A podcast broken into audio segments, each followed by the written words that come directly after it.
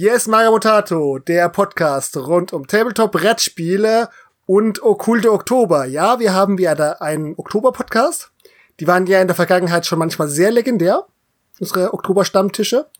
Und deswegen begrüße ich heute unsere genauso legendären Teammitglieder, unseren Seppel. Moin, moin. Und den Steve. Moin, moin. Außerdem haben wir unsere tentakelartigen Klauen weiter ausgestreckt und dürfen heute endlich offiziell ein neues Teammitglied begrüßen, das ihr vielleicht schon kennt, aber das jetzt ganz offiziell seine Probezeit bei Marco Potato beendet hat und jetzt als Vollmitglied hier auch ähm, sagen darf, was alles nicht geht. Hallo Markus. Hallo. Willst du dich noch mal vorstellen? Ja, gut. Äh, normal sollten die, Leu die, Leute mich langsam kennen. Ähm, ich bin äh, der Markus, bin 35 Jahre und man kennt mich vielleicht vom Brückenkopf. Ähm, da ich so viel Freizeit habe, habe ich die doofe Idee gehabt, dass ich doch beides gleichzeitig machen kann, Magabotato und Brückenkopf. Und ja, so bin ich hier jetzt gelandet und mal gucken, wie es so läuft. Als nächstes übernimmst du den Dice-Kanal. nee, danke. Also so viel Freizeit habe ich dann doch nicht. So oder so, aber nochmal herzlich willkommen, Markus, genau, an offizieller Stelle hier. So, Vielen als Neuester darfst du aber gleich vorstellen, was malst du heute, was trinkst du heute? Äh, malen tue ich heute die neuen Gauns Geister. Da habe ich die, also die neue Box geholt. Und trinken tue ich heute Wasser und einen Rum. Und zwar ein Calicos Crew and Bonnie's Favorite. Und Steve, was kredenzst du uns heute Abend? Also ich tue es Markus ein bisschen gleich. Ich habe Wasser und Tee, weil ich muss morgen noch arbeiten und ja, das ist gesünder, wenn ich gesund bin. und malen, ja, tue ich heute nix. Ich möchte einfach den Podcast mit euch äh, in Ruhe genießen und lehne mich da entspannt zurück. Du weißt aber, Steve, dass die Nacht heute eine Stunde länger ist. Das hast du mir vorhin schon erzählt. Das heißt, jetzt weiß ich's ja. Gut. Seppel, jetzt enttäuschst du mich bitte nicht. Ähm, darf ich dann die Frage zurückgeben? Nein. Also, ähm, trinken tue ich heute Booster Original Energy Drink. Die anderthalb Liter Pulle habe ich mir mal gegönnt. Und ähm, ja, irgendwie ich muss feststellen, malen oder basteln und gleichzeitig mich wirklich aktiv konzentriert an diesem Podcast ähm, zu beteiligen, kriege ich nicht hin. Deswegen ähm, bin ich auch wie der Steve ganz konzentriert auf die Sache hier und habe weder was zu malen noch zu basteln hier. Also Christian, du musst unsere Ehre retten jetzt mit viel Schnaps und viel ja. Farbe. Ja, vergesst es bei mir mit Ehre retten. Ich kenne keine Ehre. Nein, also zumindest heute der Tag war anstrengend. Ich habe auch hier Wasser stehen. Ich habe heute schon von der Schwiegermutter viel Kaffee bekommen. Aber bei mir meckern. Bevor ich jetzt aber hier in die Höllen des Longdrink-Trinkens abtauche, habe ich mir wenigstens noch einen Gin Lemon Fizz gemischt. Also ein Gin Fizz, der nicht nur mit Zitrone, sondern auch mit Limette ist. Ist gut. Vielleicht wird dann noch ein Gin Tonic später draus, wenn der Abend doch zu lange wird. Und äh, weil ich heute gezwungen wurde, größere Summen in unserem ähm, 1 zu 1 Geländebauprojekt zu investieren für ähm, ja Innengedöns, ähm, habe ich hier nebendran noch einen Whisky stehen, einen 15-jährigen Glenfiddich. Wer den Glenfiddich nicht ehrt, ist den restlichen Single Malt nicht wert. Und malen, tja, ich bin, hab ja heute von den großen Alten ähm, die Aufgabe bekommen, für unsere Schwarmintelligenz den Gruppenguppi, wie es Seppel formuliert hatte, zu spielen. Das bedeutet, ich darf die Links raussuchen, ich darf aufpassen, dass ihr, dass wir nicht uns an ein Thema festquatschen, deswegen plane ich nicht viel zu malen. Ich habe aber noch so ein paar Necron-Krieger für den Neffen, die ich vielleicht zusammenbastle und wenn es sich gut eingruft, male ich noch ein bisschen an meinen Summoners-Starter weiter für die It-Fraktion, denn wie ihr alle mitbekommen habt, damit sind wir schon ein Thema, ist Malathon. Der Malathon ist so gut wie Ende. Und ich habe es nicht geschafft, einen einzigen Pinselstrich auf meinen Modellen zu tun. Und da habe ich mir gedacht, da fange ich jetzt für den letzten Tag jetzt auch nicht mehr an. Konsequent. Ja, wie ging's euch mit Marathon? Ja, ich fange mal an. Also, ich hatte ja eigentlich einen perfekten Plan. 42 Nikon-Krieger und äh, Destruktoren rausgesucht. Die waren auch schon von den Grundfarben her fertig. Wash war auch schon teilweise drauf. Ich hätte bloß noch die Waffen im Prinzip bemalen müssen und Lichteffekte drauf. Das habe ich bei sage und schreibe 10 Minis geschafft und bin jetzt bei den nächsten Szenen, wo ich noch die Lichteffekte fertig machen müsste, aber das wird wohl eventuell morgen passieren oder auch nicht, aber ich werde dieses Ziel leider nicht erreichen mit den 42 Minis. Hab auch da kläglich versagt. Was heißt dir kläglich versagt? Du hast wenigstens was getan. Ja, aber nicht das, was ich mir vorgenommen habe. Und Pläne sind dazu da, um eingehalten zu werden. Oh, dann sollte ich auch wieder besser mich in mein Grab legen und für immer schweigen. Weil ich habe es auch gerade mal so auf den Halbmarathon geschafft, äh, so wie ich jetzt gerade gezählt habe. War mir eine, eine Kurzstreckendisziplin, möchte ich sagen. Also, ich habe Dinge geschafft, die mich auch überrascht haben, dass ich sie geschafft habe.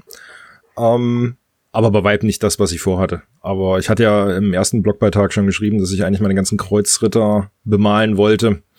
Sie sind immer noch in der Packung, so viel kann ich verraten. Also da ist auch nicht viel passiert, aber dafür viel anderer Kram. Ja, das stauben sie wenigstens nicht ein. Richtig. Ja, ich habe mein Ziel äh, auch nicht geschafft. Ich habe es übertroffen. Ich habe statt zwei, äh, 60 Miniaturen, die ja in der Curse City Box waren, äh, habe ich dann doch noch 70 gemacht. Also ich habe noch ähm, meine Grey Knights, das Kill-Team gebaut und Rumble Slam-Team. Du fleißiges Bienchen. Mhm, sehr beeindruckend. Der hat noch die jugendliche Frische. Mhm. Moment mal. Ja, Ja, genau. Und die, die, ja, genau. Und die, nee, die Challenge mit Micha, die hat mich da schon ziemlich motiviert, was zu machen. Und ja, hat funktioniert. Micha hat es ja auch geschafft. Von daher lief es für uns ganz gut. Also auch in der Community, jetzt auch hier gerade im Discord, da waren ja echt ein paar tolle Sachen zu sehen. Es auch schönes Feedback gab. Nur oh, bei mir war einfach der Wurm drin. So ging es auch ein paar anderen dieses Jahr irgendwie.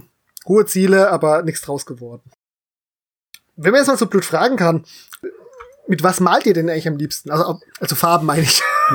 Heute male ich am liebsten mit Blut. Ähm, Äh, Chaos. Äh, Ich dachte, du spielst kein Chaos. ich habe eine, eine, Un- eine Anderswelt-Armee für Saga Ära der Magie. Das sind alles Dämonen. Also das, das kann ich schon, doch, doch. Das kann ich schon behaupten. Ähm, ja, Farben, wir hatten es schon mal angerissen. Also bei mir ist es, ich mal die Farbe, die mir gefällt. Also es gibt jetzt klassisch nicht unbedingt die Farbfirma, die ich am meisten präferiere, sondern ich äh, wähle wirklich Farben klassisch nach dem Aussehen aus. Und damit muss ich dann irgendwie zurechtkommen. Ich gebe zu, die, die Army Painter Farben, hm, die haben irgendwie eine komische Konsistenz, wenn du sie nicht zehn Minuten irgendwie lang schüttelst. Aber ansonsten habe ich persönlich jetzt zumindest für meinen Malstil ähm, noch nicht die perfekte Farbe gefunden. Jetzt im Malathon habe ich relativ viel mit Contrasts gearbeitet, das erste Mal. Bin ich unbegeistert. Also von den GW-Contrast. Und ähm, es ist eine gute Grundlage auf jeden Fall. Soweit zu mir. Also du malst, äh, wählst Farben nach, de- nach dem Äußeren aus. Du bist so Ja. oberflächlich. Bei mir, ich versuche ja den GW-Farben abzuschwören, weil ich Dropper Bottles einfach sehr viel praktischer finde. Allein schon was die Dosierung angeht. Wenn nicht gerade die Düse vorne halt so zu ist und man ein bisschen zu viel Druck ausübt. Hab jetzt aber festgestellt, da ich ja meine ganzen Farben in der Schublade lager, dass ich GW-Farben dann doch leichter finden kann, weil ich ja ähm, die, die, die Farbe sehe von außen schon. Klar, man kann zwar auch auf den kleinen Nippel da oben bei den Dropper Bottles äh, einen Farbklecks drauf machen, dann sieht man das auch. Aber habe ich beim wenigsten gemacht und ich suche mich jedes Mal dumm und dämlich, ja, wenn ich eine Farbe brauche. Vor allem, wenn es schwarz ist, weil ich habe bestimmt vier, fünf verschiedene Schwarztöne. Ja gut, aber meine Tropperbottelflaschen sind eigentlich durchsichtig, also da kenne ich den Farben. Es kommt drauf an, wie rum du so stehen hast. Wenn die Deckel nach oben gucken, ist es nicht ganz so durchsichtig, ne? Ja. Das ist korrekt. Ja, also es ist ja ein ernst gemeinter Punkt, weil es gibt ja sogar Regale, wo du sie mit Absicht andersrum stellen, reinstecken kannst, damit du den Boden der Dropper Bottle siehst. Ich glaube, das ist auch sinnvoll, weil dann würde diese, diese, diese, der Durchlass davon nicht verkleistern mit der Zeit, ne? Weil die ganze Zeit die Farbe da drin ist. Präpariernadel heißt das Zauberwort. Aber ja, ich habe jetzt auch gerade bei mir diese Woche viele Farben wieder durchgeguckt, aufgeschüttelt, weil ich hier ähm, Schreibtisch general ausgemistet habe, noch meine Farben wieder ähm, in die reparierte äh, Paintstation eingebaut habe. Ich bin, habe mir schon jahrelang GW abgewöhnt, aber ich habe immer noch ein paar Farbtöpfe davon rumstehen. Jetzt mir auch ein paar Kontrastfarben für bestimmte Sachen gekauft. Ähm, an sich bin ich aber ein großer Freund von Army Painter, weil boah, für mich die immer verfügbar waren und ich mit der Konsistenz bei einer besser zurechtkomme als mit Vallejo. Deswegen hat es mich jetzt gefreut, dass der Seppel einen Link, genauso wie ich, einen Link zu den neuen Farben von Army Painter rausgesucht hat. Ähm, was möchte ich dazu sagen? Also, wie gesagt, jetzt durch den Marathon habe ich die GW ähm, Contrasts kennen und ein Stück weit lieben gelernt, sage ich mal. Ähm, bei Army Painter, ja, wie soll ich sagen? Ich hoffe auf ein ähnliches Ergebnis. Also es gab zwar natürlich schon ein paar YouTube-Videos, ähm, wo man mal so ein bisschen Vergleiche sehen konnte. Die einen haben mir ganz gut gefallen, die anderen wieder nicht, aber das war dann sehr stark farbabhängig. Painter hat ja auch so die Eigenschaft im Vergleich zu GW vielleicht zwei Cent günstiger zu sein und für meinen Malstil oder für das, was ich als gut bemalt für mich empfinde oder schlachtfeldtauglich, könnte das vielleicht durchaus reißen, äh, reichen. Und ähm, ja, die Farben, die ich schon gesehen habe, fand ich jetzt auch nicht unbedingt hässlich. Also da war die eine oder andere, wo ich mir sagen könnte, hm, die könnte hier noch sich einreihen. Ich bin noch so sehr unentschlossen. Ich habe noch keine Kontrastfarben wirklich ausprobiert. Ich weiß aber auch nicht, warum ich mich so dagegen sträube, weil im Prinzip nimm sie dir Arbeit ab, aber ich habe irgendwie immer das Gefühl, dass das würde mir etwas wegnehmen. Ich, ich glaube für mal abgesehen von der Arbeit. für, für deinen Malstil äh, sind die jetzt auch nicht das Optimale. Also äh, Sebo und ich malen ja beide sehr äh, battle ready quasi, also das, was möglichst schnell auf dem äh, Platz haben quasi. Also jetzt nicht schnell gepusht, dass wir so schnell auf dem Feld haben, aber wir wollen jetzt auch nicht ewig an einer Figur rummalen, bis wir sie endlich in die Schlacht führen können. Und ähm, mhm. ja, die Contrasts habe ich in diesem Fall jetzt gerade teilweise für meine Infinity-Figuren ähm, genutzt, weil es einfach ein traumhaft schönes Türkis war. Ich bin ein bisschen von meinem Farbschema Schema abgewichen, von diesem klassischen Blau, was die Pano ja hat, bin ich in so einen leichten Türkiston reingewichen. Mhm.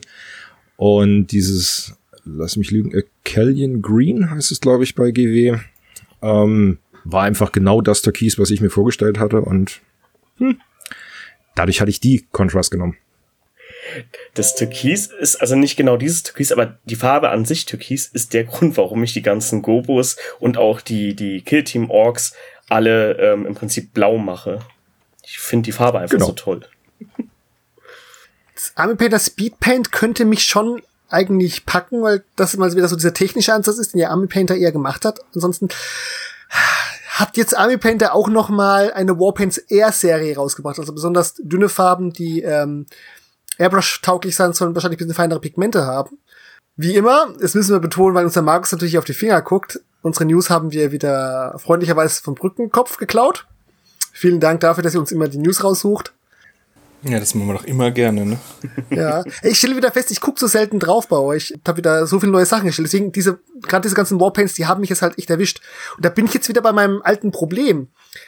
Ursprünglich ist mal Army Painter ja mit diesem Ansatz rangegangen, ja, wir haben ein paar Farben und du kannst ja die meisten Farben mischen. Du willst so viele Farben, du brauchst sie aber nicht.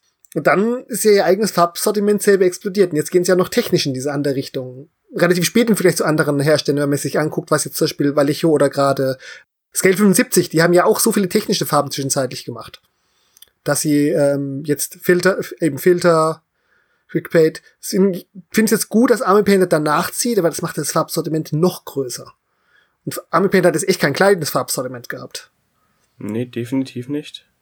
Allein die. Also als, als jemand, der schon mehrmals auf der Taktika des Army Painter Rack einsortieren musste abends, kann ich dir sagen, dass vorher schon sehr viele Army Painter Farben ja, existiert haben. Ja. Dass das jetzt noch größer wird und gar nicht mehr in ein, in ein so ein Rack reinpasst, das ist schon, ja, also für jemanden, der so ein Rack einräumen muss, wird er da keinen Spaß haben zukünftig. Ja. Also, also ich rede wirklich von ur, ganz ursprünglich. Das ist das, diese News, die wir über die es damals hatten, als Army Painter mit den Farben explodiert ist. Das ist bestimmt schon wieder vier Jahre alt. Schuldig wieder meinen langen Zeithorizont.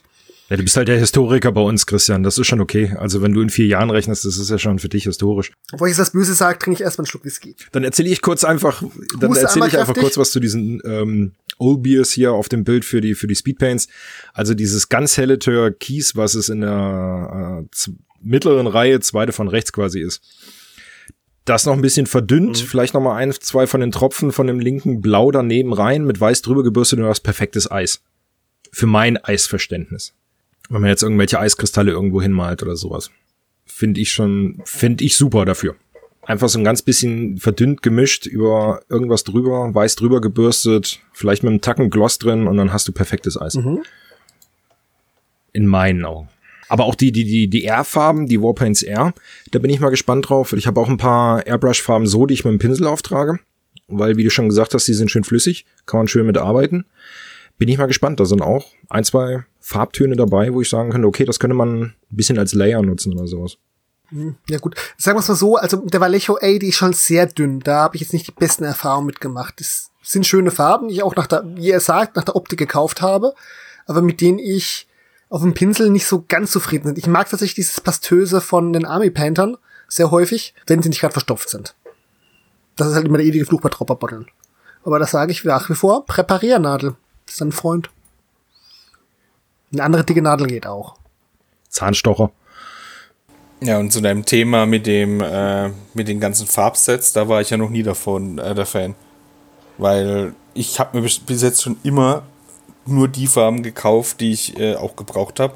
Dadurch ist es schon eine Riesensammlung, aber halt auch von verschiedenen Herstellern äh, hier auf dem Tisch. Aber diese ganzen Farbsets, ich glaube, das einzige, was ich mir jemals gekauft habe, war das Wash-Set von Army Painter. Und davon stehen bis auf das Strong Tone, das Dark Tone und das äh, Light Tone sind hier alle noch fast, fast voll davon. Also die benutze ich halt nie. Okay. Ja, das geht mir anders. Also meine gehen jetzt schon teilweise gut zur Neige. Also, ja. ich will jetzt nicht sagen, Farbset zum Thema, so wie es ja ähm, Scale 75 mal gerne macht, dass ich das kaufe, aber häufig halt was Neues rausgekommen ist. Also, als ich meine Farben auf Army Painter umgestellt habe, da habe ich mir damals ein Farbset gegönnt, das war aber auch noch übersichtlich. Also, das waren, warte mal, das werden 70, 80 Euro gewesen sein. Das werden dann wahrscheinlich so 35, 36 Farben gewesen sein, der Größenordnung. Und dann halt danach die, die Tintensetten dann halt nochmal ein paar Farben gezielt nachgekauft, als sie die große Erweiterung gemacht haben. Aber auch damals, lange ist es her, die Foundation-Farben von GW, was sie damals hochpigmentierte Grundfarben ja angeboten haben, da habe ich auch das ganze Set gekauft. Und davon habe ich immer noch ein paar Farben. Da reden wir jetzt von zehn Jahre alte Farben teilweise. Ja, ich hole mir immer gerne die von äh, Vallejo, die haben ja auch so, so kleine Farbsets mhm. für Holz und Leder zum Beispiel und da sind ja auch immer schöne Anleitungen mit dabei. Und da gucke ich halt, wie viele Farben davon besitze ich schon, lohnt sich das, mhm. dieses Set zu holen oder eben nicht. Und wenn ich davon, ich sag mal, eins, zwei besitze, dann hole ich mir das Set, weil dann hab, hab ich die auch. Meistens sind auch so Farben, die ich häufiger nutze. Ähm, und dann habe ich das ganze Set beisammen und dann kann ich damit auch mal rumexperimentieren, das einmal nach Anleitung machen und dann halt selber eigene Farbmischungen damit dann anrühren. Mhm. Also finde es ganz praktisch. Mich reizt aber auch dieser große Model Color Koffer, der kostet ja 270 Euro, glaube ich, und sind 50 Farben drin oder so. Der reizt mich schon, aber meine Stimme der Vernunft, äh, genannt Seppo, hat mich bisher immer sehr gut davon abgehalten. Ja, das klassische Prinzip, du willst, du brauchst nicht so viele Farben, du willst sie. Ja, weil äh, es heißt ja sonst immer, haben ist besser als brauchen. Und ich bin nicht ganz so mischfreudig. Also es hat sich zwar schon geändert, ich näher mich der Sache ein bisschen an, aber grundsätzlich mag ich es einfach, wenn ich eine Farbe suche und sie direkt finde und dann nehmen kann dafür und dann vielleicht noch ein bisschen aufhellen oder abdunkeln meinetwegen, aber grundsätzlich den Farbton, den ich brauche, kann ich mir direkt rausschnappen. Gefällt mir einfach. Ich glaube, du hast es rausgesucht. Du benutzt eine Nasspalette, oder Steve? Yep. Ich habe die Redgrass äh, Evergreen, die, die kleine, die von der V1 noch und habe ja mit Michi zusammen den Kickstarter gemacht für die neue, die jetzt dann irgendwann noch rauskommen soll dieses Jahr. Jetzt mal wieder die blöde Frage. Was ist an dieser Nasspalette so toll? Ich benutze seit Jahren Nasspaletten auf jeden Fall. Das war für mich die größte Revolution beim Malen. Ganz mhm. klar. Mhm. Aber das war am Anfang für mir eine alte Blisterpackung, in die ich mir unten einen Schwamm reingebaut hatte und dann Butterbrotpapier und zwisch zwischenzeitlich eine alte Tupperdose. So ist es bis heute bei mir. Ja, eben, funktioniert. Ja, ja, es funktioniert, das stimmt. Also so habe ich ja auch angefangen. Meine Kinder verfluchen mich dafür, weil denen dann ständig die Brotbüchsen ausgehen, weil äh, man hat ja nicht die alte weitergenommen, sondern einfach eine neue geholt. ähm, Meine ist in Würde bunt geworden. ja, das auch. das ist ja zusätzlich. Mm, der große Vorteil, den ich darin sehe, ist ähm, gerade bei den Redgrass-Malpaletten, äh, dass wenn ich sie zumache, das Ding ist halt wirklich zu und der Schwamm bleibt da drin nass. Das heißt, ich kann das eine Woche stehen lassen, da passiert nichts. Länger sollte man es aber auch nicht stehen lassen, weil sonst kommt der Freund Schimmel an. Ähm, und das ist dann halt natürlich auch nicht so geil. Aber grundsätzlich bleiben die Farben da drin länger benutzbar, als wenn ich das jetzt in der Brotbüchse mache oder von anderen Herstellern. Und äh, das ist für mich halt der große Vorteil, den ich darin sehe. Das Einzige, wo ich mich jetzt frage, ist, und deswegen habe ich diesen Artikel rausgesucht, dieses, diese Light-Version, ich frage mich, was sie da jetzt groß anders gemacht haben. Also, dass man jetzt auch den Decke dafür benutzen kann, ähm, das war ja auch vorher schon, das konnte ich auch schon mit meiner machen. Äh, der Gummi, den gab's auch schon, sonst wären ja schnell ausgetrocknet. Also, ich habe es noch nicht so ganz verstanden, wo da jetzt die große Erneuerung sein soll, dass sie es überarbeitet haben, die Version. Außer dass andere Farbe ist. Also ich als alter Do-it-yourselfer sage, in meiner Brotbox hält meine Farbe auch eine Woche, teilweise auch länger. Wenn eine gute Brotbox hast, hält die auch, muss sie so dicht halten, sonst läuft ja der Apfel und die Brühe von Tomaten von Kindern aus. Ah, ja gut, es kommt darauf an, was für eine Brotbüchse du nimmst. Es gibt ja welche, die haben wirklich auch so einen Gummiverschluss, ne? Aber es gibt ja auch die, die, wo einfach bloß ein Brötchen drin ist oder sowas und äh, da ist nichts mit Gummi oder sowas. Und und da hast du es denn, dass die Farben gerade im Sommer also das Wasser, das verdunstet dir einfach da direkt weg. Und das passiert bei einer, bei so einer Red Grass nicht so schnell. Ich red's mir nicht nur schön. Ich, ich, das wollte dir keiner unterstellen, Steven, dass du äh, hier großer Märchenonkel heute spielst.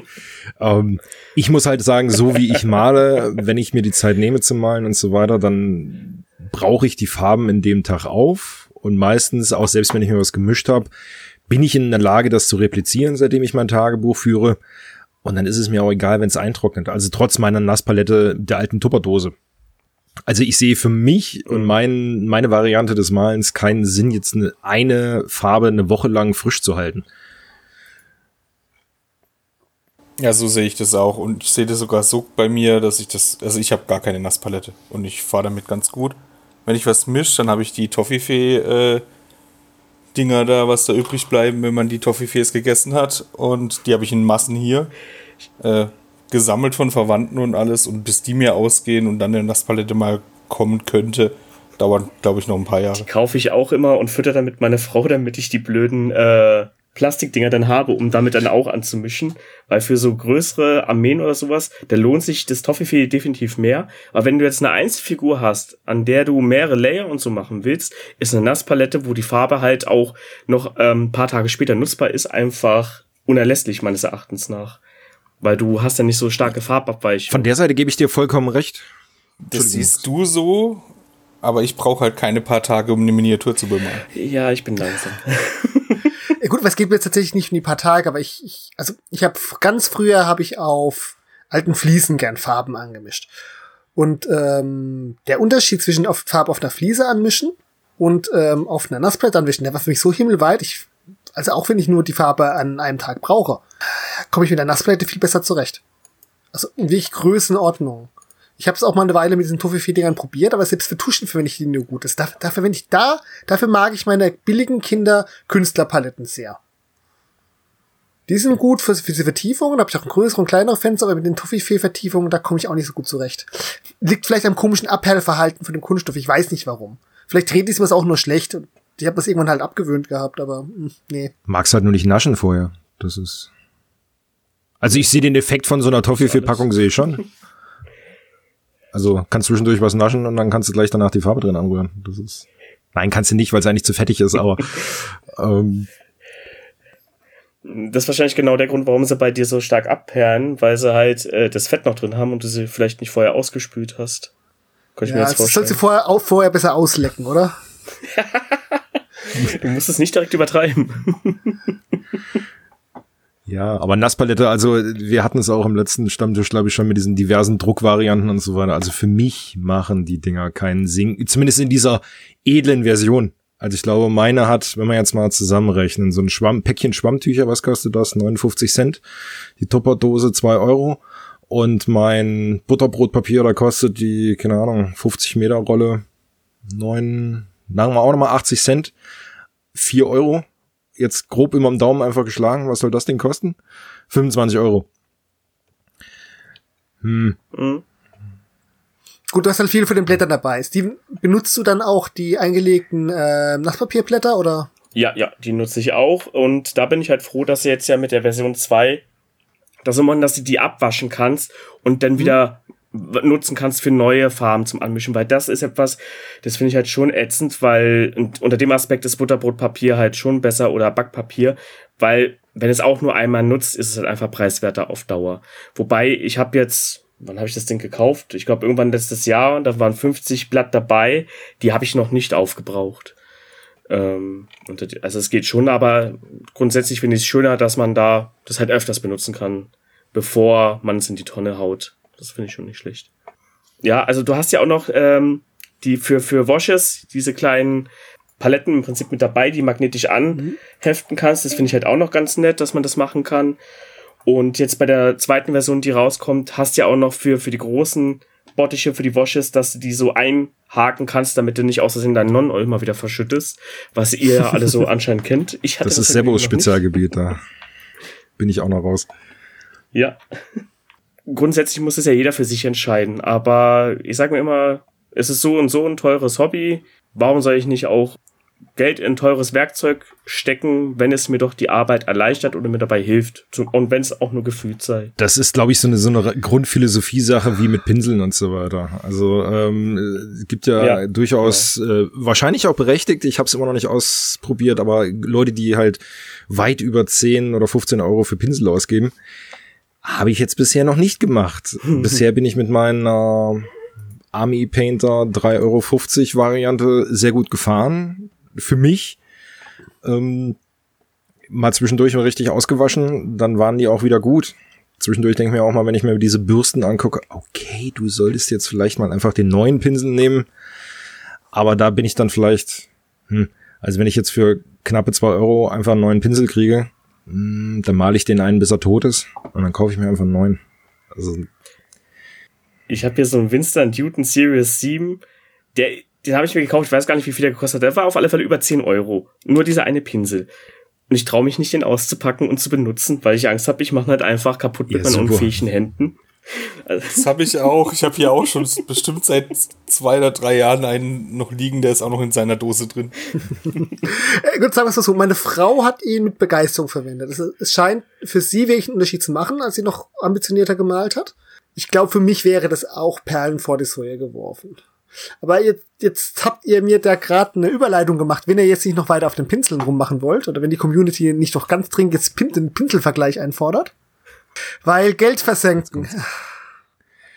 Ich sag's mal so. Landen wir da jetzt doch bei GW. Ketzer. Wer ist schuld? Michael. Der hat mich jetzt seit Jahren vorbereitet. Du, Markus. Und Tobi. Ihr habt mich ja im Podcast August da habt ihr mich ja geschafft, für Killteam zu begeistern. Daraufhin begann dann GW von mir mehr Geld zu, etwas wieder mal Geld zu sehen. Sagen wir mal so. Über, erstmal über meinen Stand Twitter-Chat, aber ich, es begann Geld zu sehen. Und daraufhin habe ich plötzlich wieder angefangen, auf der Games Workshop Seite zu gucken. Und ich habe Dinge entdeckt und, ja, Ende vom Lied. Erstens, Killteam hat mich sehr gehuckt. Im Zuge von Killteam habe ich mir tatsächlich neue Taumodelle gekauft. Walk-Modelle haben mir auch gut gefallen. Und kaum, dass ich sage, okay, jetzt hat man ähm, so ein Ding und vielleicht erfülle ich mir jetzt noch den jungen Traum und ach, ich habe mir noch eine Soritas-Box gekauft, da kann man auch noch ein schönes Killchen draus machen. Mhm. Schickt mir von dem einen Tag Michael ein Set, was als Preview angekündigt ist. Und zwar die nächste Killdimp-Box, Killtiff ähm, Kalnath. Na, du meinst die, wo jetzt heute in die Vorbestellung gegangen ist? Azubi Sororitas und Tauschbär. Ja, die fand ich ganz nett. Ich habe ihn so verflucht. Das ist genau mein Triggerpunkt. Aber als Link rausgesucht habe ich jetzt hier den gesamten GW großen Sonntagspreview. Aber wisst, wisst ihr was über die Kalnas-Box erzählen? Wie gut die dir gefällt? Ja, also ich ähm, fand die, wo ich die zum ersten Mal gesehen habe in der, in der GW-Preview auf Twitch, fand ich die ganz nett. Mhm. Ähm, mittlerweile, als jetzt heute rauskam, hatte ich überhaupt gar nicht äh, so das Verlangen, die zu kaufen, weil ja, dieses, diese Soros, die da drin sind, sind ganz nett. Ich habe aber jetzt schon äh, ein normales Soro-Kill-Team, das reicht mir eigentlich vollkommen. Und ich bin bei den Tau auch jetzt nicht der Mega-Fan der Speer, sondern ich bin dann tatsächlich doch der Fan der Feuerkrieger. Und die habe ich mir zufällig gestern, als ich einen Sekundenkleber gebraucht habe mhm.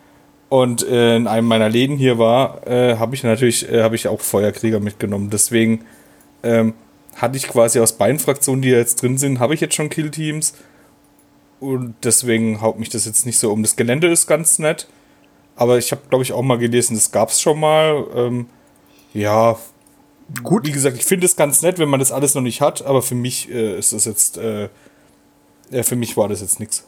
Ja, also für mich wäre es halt deswegen interessant, vor allem mir ein deutsches Killteam zu holen, weil ich mich, als ich damals in meinem ehemaligen Lieblingsladen mir die Killteam-Box mitgenommen hatte und mich über den großen Rabatt, den sie ja gerade gegeben haben, gefreut habe, hinterher festgestellt habe, dass ich mir die englische gegriffen hatte. Deswegen da Deutsch wäre es auch noch mal, um es ein bisschen, ein bisschen zu vergleichen, halt ganz wichtig. Aber ich rechne jetzt eigentlich damit, dass das halt nicht einfach nur die Standard-Kill-Teams sind, sondern ähnlich wie bei den All-Kommandos, sie halt spezielle Kill-Team-Regeln dafür kriegen. Und bei den Tau-Kill-Teams muss ich ja sagen, also ich möchte halt schon die ganze Varianz haben. Ich habe keine einzigen Tau-Modelle mehr, außer noch diesen paar alten X5 25 Kampfanzügen, also den Geisterkampfanzügen, wo ich ja nochmal zusammengebaut habe. Damit hätte ich jetzt ein vollständiges Kill-Team aber da du deine Kill-Teams aus zwei Teams ähm, je, je Geisterkampfanzüge, Speer und äh, Feuerkrieger bauen kannst, das hat halt genau den, den Sweet Spot für mich getroffen. Und auch allgemein trifft Killteam bei mir diesen Sweet Spot, weil, ganz ehrlich, der Trend geht zum Drittteam. Ja, es geht wie auch bei Freebooters Fate, da geht ja auch die Tendenz, ähm, habe ich schon immer gesagt, zur Drittarmee, nicht zur Zweitarmee, zur, Drittarmee, zur Drittmannschaft. Und ich arbeite daran, dass wir alles komplett haben. Ich bin nicht ganz so schlimm wie Michael, aber da ist Varianz da und da hat es mich halt voll abgeholt. Und das große Problem, deswegen sind wir es beim Geld ausgeben. Dadurch habe ich mir jetzt den Org-Kodex gekauft. Dadurch habe ich mir den Sororitas-Kodex gekauft. Dadurch habe ich jetzt wieder angefangen, auf hm. Ebay nach Modellen für die bunte Horde meiner Tochter zu gucken. Um selber wieder was mit Orks zu machen. Und tatsächlich hat es in diesem letzten Zeit August, in diesen paar Monaten, GW entweder direkt, ich stimmt, ich war sogar im GW-Laden einmal, direkt oder über die Zwischenhändler, mehr Geld von mir gesehen als in den zehn Jahren zuvor. Respekt. Geschicktes Marketing. Ja, das ist schon krass, ja. Äh, das war jetzt auch nicht schwierig. Ja, ich kann mich wieder aufregen. Also ich glaube, ich werde auch kein 40k anfangen mehr. Da hat mir tatsächlich der Org-Kodex ein bisschen den Zahn gezogen. Vielleicht lasse ich mich da noch mal ein bisschen drüber aus, aber effektiv GW war immer schon ehrlich, ja, wir wollen äh, Miniaturen verkaufen, geben euch Regeln dazu. Ist ehrlich, wunderbar. Aber wenn ich tatsächlich einen Kodex sehe, der auf dem Prinzip aufgebaut ist, dass es für jeden Modell einen Eintrag geben muss, und nur weil es gerade die neuen Killteam-Orks rauskommen, im Ork-Kommando, ein Eintrag im Ork-Kodex für die Kommandos, dieses Modell mit dieser Ramme ein eigenes Profil bekommen hat.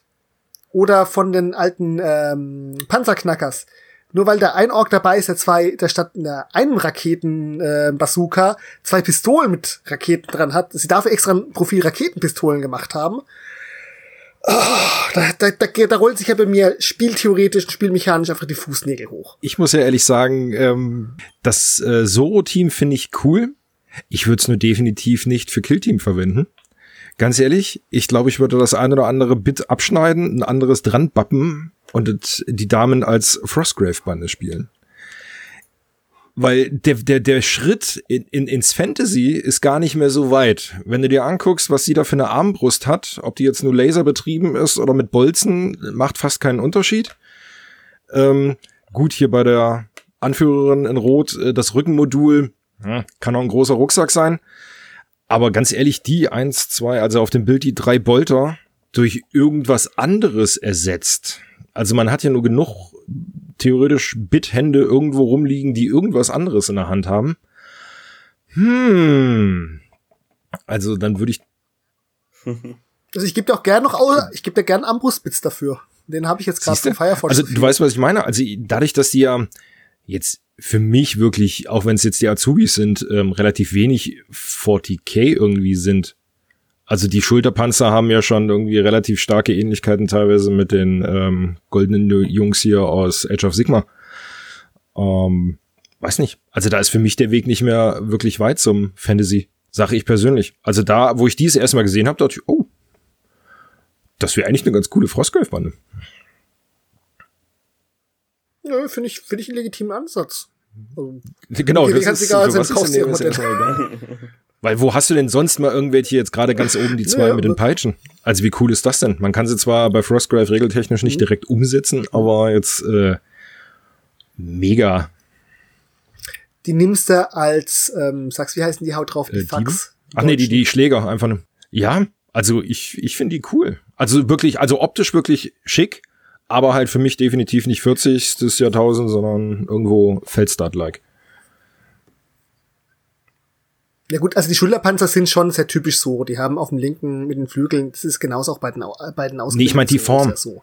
Aber ähm, fände ich, fände ich, ja, aber fände ich jetzt einen total äh, sinnvollen Umbau. Weißt du, ich habe früher teilweise so innovative, aber seltsame Umbauten für 40k-Armeen gesehen, wo Leute eine ähm, ältere Exoditen-Armee gebaut haben. Das sah für mich nur wie eine Fantasy-Armee aus.